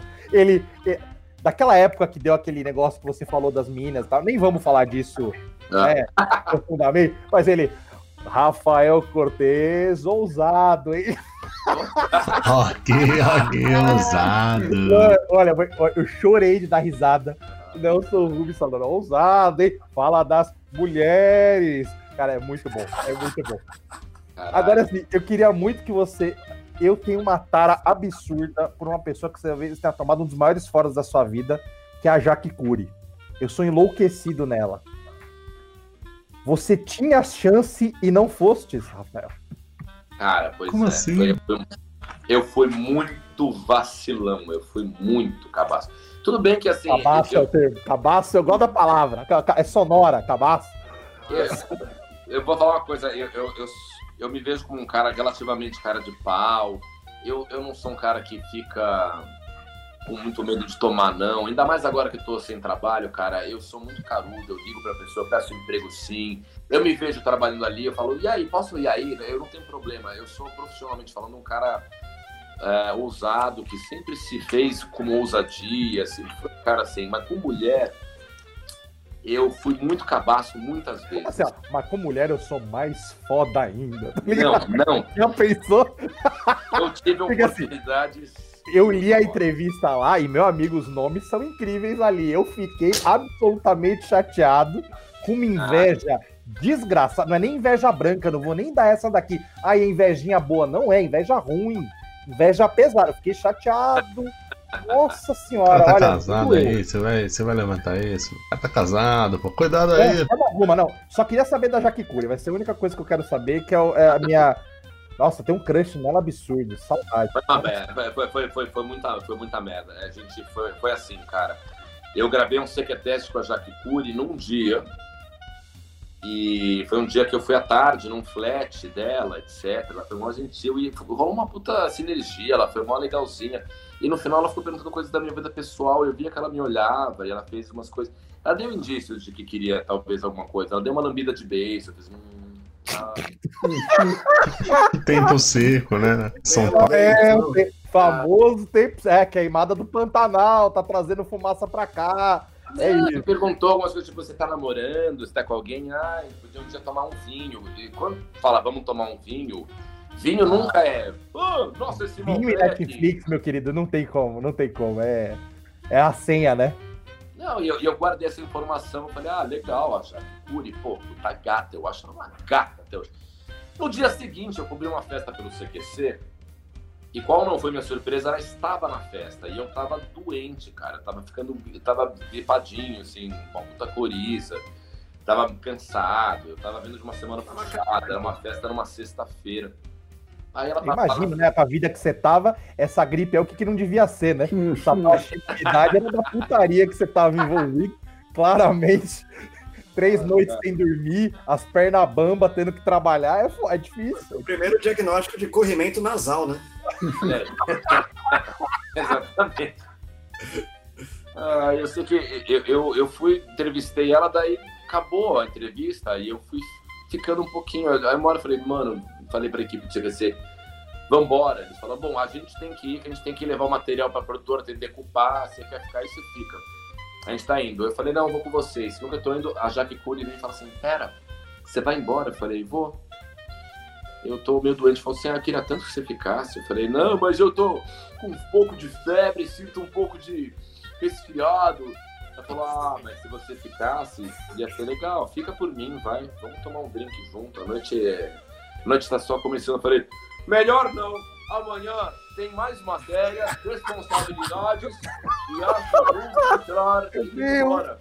Não, não. Por mañana, por mañana acá, por mañana acá, hein?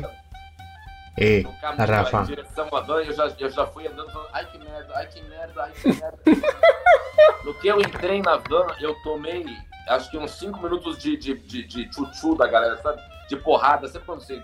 Eu, eu entrei, o, o cinegrafista, o produtor, o motorista e o assistente falam assim: você não está entrando. Eu falei, eu recusei fogo pra Jaquipuri. Eu apanhei por 5 minutos. Tá, tá, tá. Você é muito Não, cabaço, cuzão. Você é cabaço. Merecidíssimo. Tudo de correta. Pelo amor Aí, de inclusive, Deus. para velho. uma festa, um mês depois, eu falei, e aí, Jaque, qual que é? Hoje eu tô, tô, tô na fila. Eu falei, ah, agora a fila andou. É. Mas, Há um mês atrás que- tinha conversa. Agora, cara, que tristeza isso, velho. Faz Porque é foda que às vezes a gente só liga, é dois minutinhos depois, é um, é um segundo. É que talvez com o meu nível de maldade não poderia nem trabalhar nesses meses que você trabalhou, entendeu? Eu no video show que ia estar mordendo o beiço ia ser eu. Aí então assim, é um negócio que já fica chato. Já não deixa eu falar uma coisa pra vocês, uma coisa que eu aprendi na época do CQC com o Danilo Gentili. O. Gentili era engraçado, porque o Gentili tinha um assédio de umas, de umas mulheres, umas mulher, umas mulher muito cavala. Tipo, o, Danilo Gentili, a Cacau Colucci, capa da Playboy, tá dando mole pra você. O, o Gentili, a Babi Rossi. A Cacau. Babi Rossi, a Babi Rossi quer falar com você. Aí o Gentili, ele sempre pulava fora. E ele falava assim, ó, velho, eu não, não, não vou aguentar, eu não tenho pau pra essas minas, não, velho. Eu não consigo ter... Vai dar Ah, muito velho. trabalho. E é verdade, tem umas E mulheres histórico que foi disso. bom não ter rolado, porque eu não ia ter performance, eu não sei, eu não sei lidar. Eu tenho pança, meu pinto não é grande. E eu não sei lidar, entendeu? Eu não sei lidar. Ah. Põe a mão na nuca, põe a mão na nuca, que já, já ganha 10 pontos em performance já, com Ah, tranquilidade ali. E outra, né? Quem tem língua e dedo, ninguém mete medo, né? Você tem que ir pro jogo, tem que ir pra cima. Que isso? Amor de Eu, eu, É isso. minhas- eu sempre namorei as, as mulheres normais, essas mulheres, mulheres que são feitas assim, esculpidas no mármore de Platão. Eu, eu não saberia lidar, eu não sei, eu choro, eu fico. não sei. Eu também. Não, é, não, é, confesso, confesso que aí é, é, é eu que tenho que beber pra largar o nervoso, porque eu falo assim, ah, eu não bebo assim, eu bebo, me dá qualquer coisa aí que eu tô precisando me soltar um pouco, porque é a menor condição. E eu conheço bem essa carreira do Gentili aí, ó, já fiquei sabendo do negócio outro menino, é bom, viu? Trabalha bem, Ah, que é uma beleza. Catar, velho. Pelo amor de Deus. vocês terem uma ideia, uma única vez, uma única vez, eu tive, eu, eu estive em momentos de intimidade absoluta com uma dessas mulheres, que eu não posso dar o nome, etc. Eu namoro, eu gosto muito da minha mina, não traio, etc. É tudo passado. Mas uma vez eu peguei uma, uma mulher estilo paniquete e a gente foi para as vias de fato. É, eu não acreditava. E quando Tem como ser mais terminou- educado do que falar, fomos às vias de fato. Eu me envolvi com uma moça e chegamos às vias de fato. É Cara, muito, Ninguém nunca falou com terminou- alguém tão bonito aqui no é BC. muito fofo pra falar que Isso é um comeu. adulto falando, né? Isso é um Eu, adulto eu não falando. acreditava. E eu falei assim, ninguém sabe disso. Eu, eu lembro que, que quando acabou, eu tava muito bêbado, porque eu tinha, você tem que estar muito bêbado, né? Tem que que estar tá, não tem como.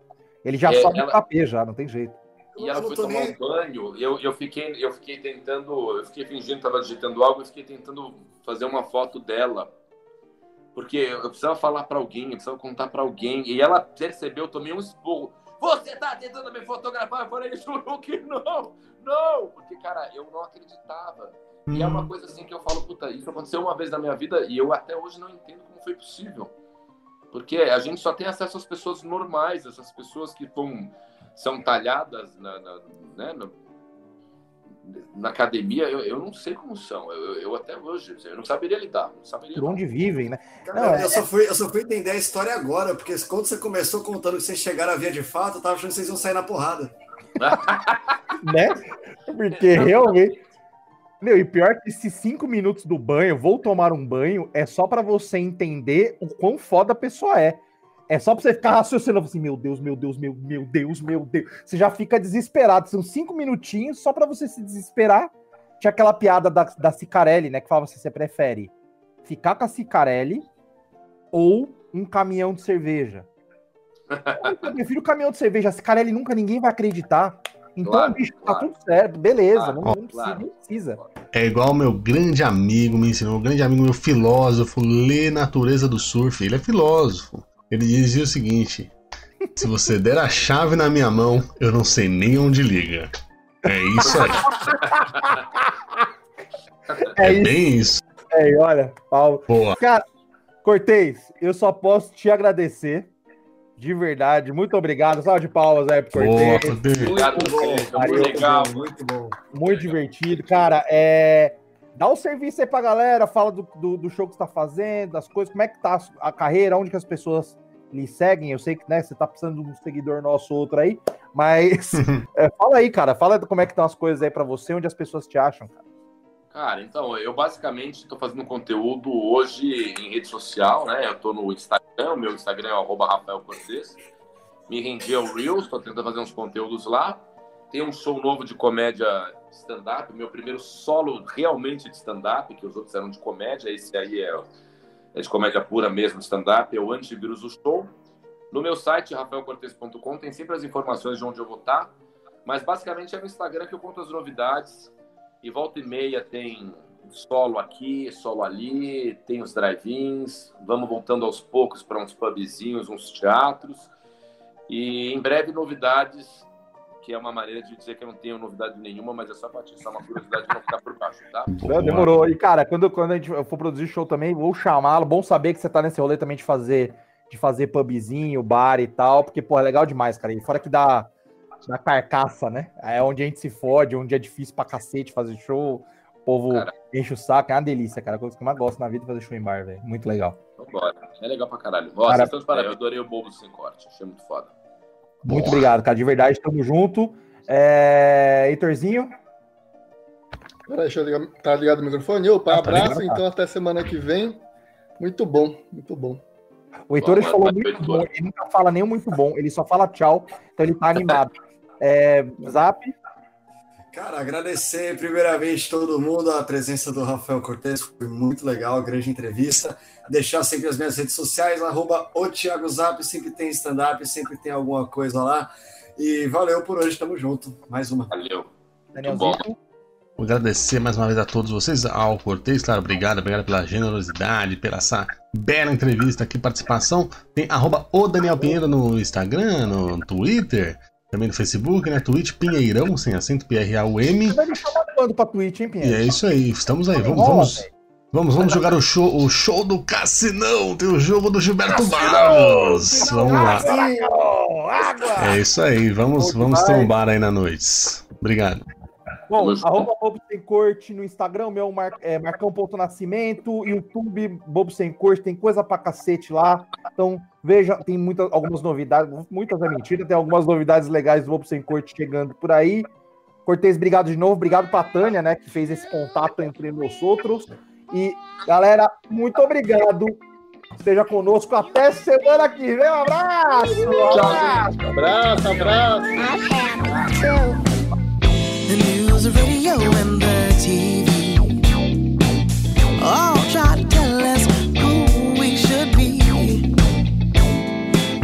bravest thing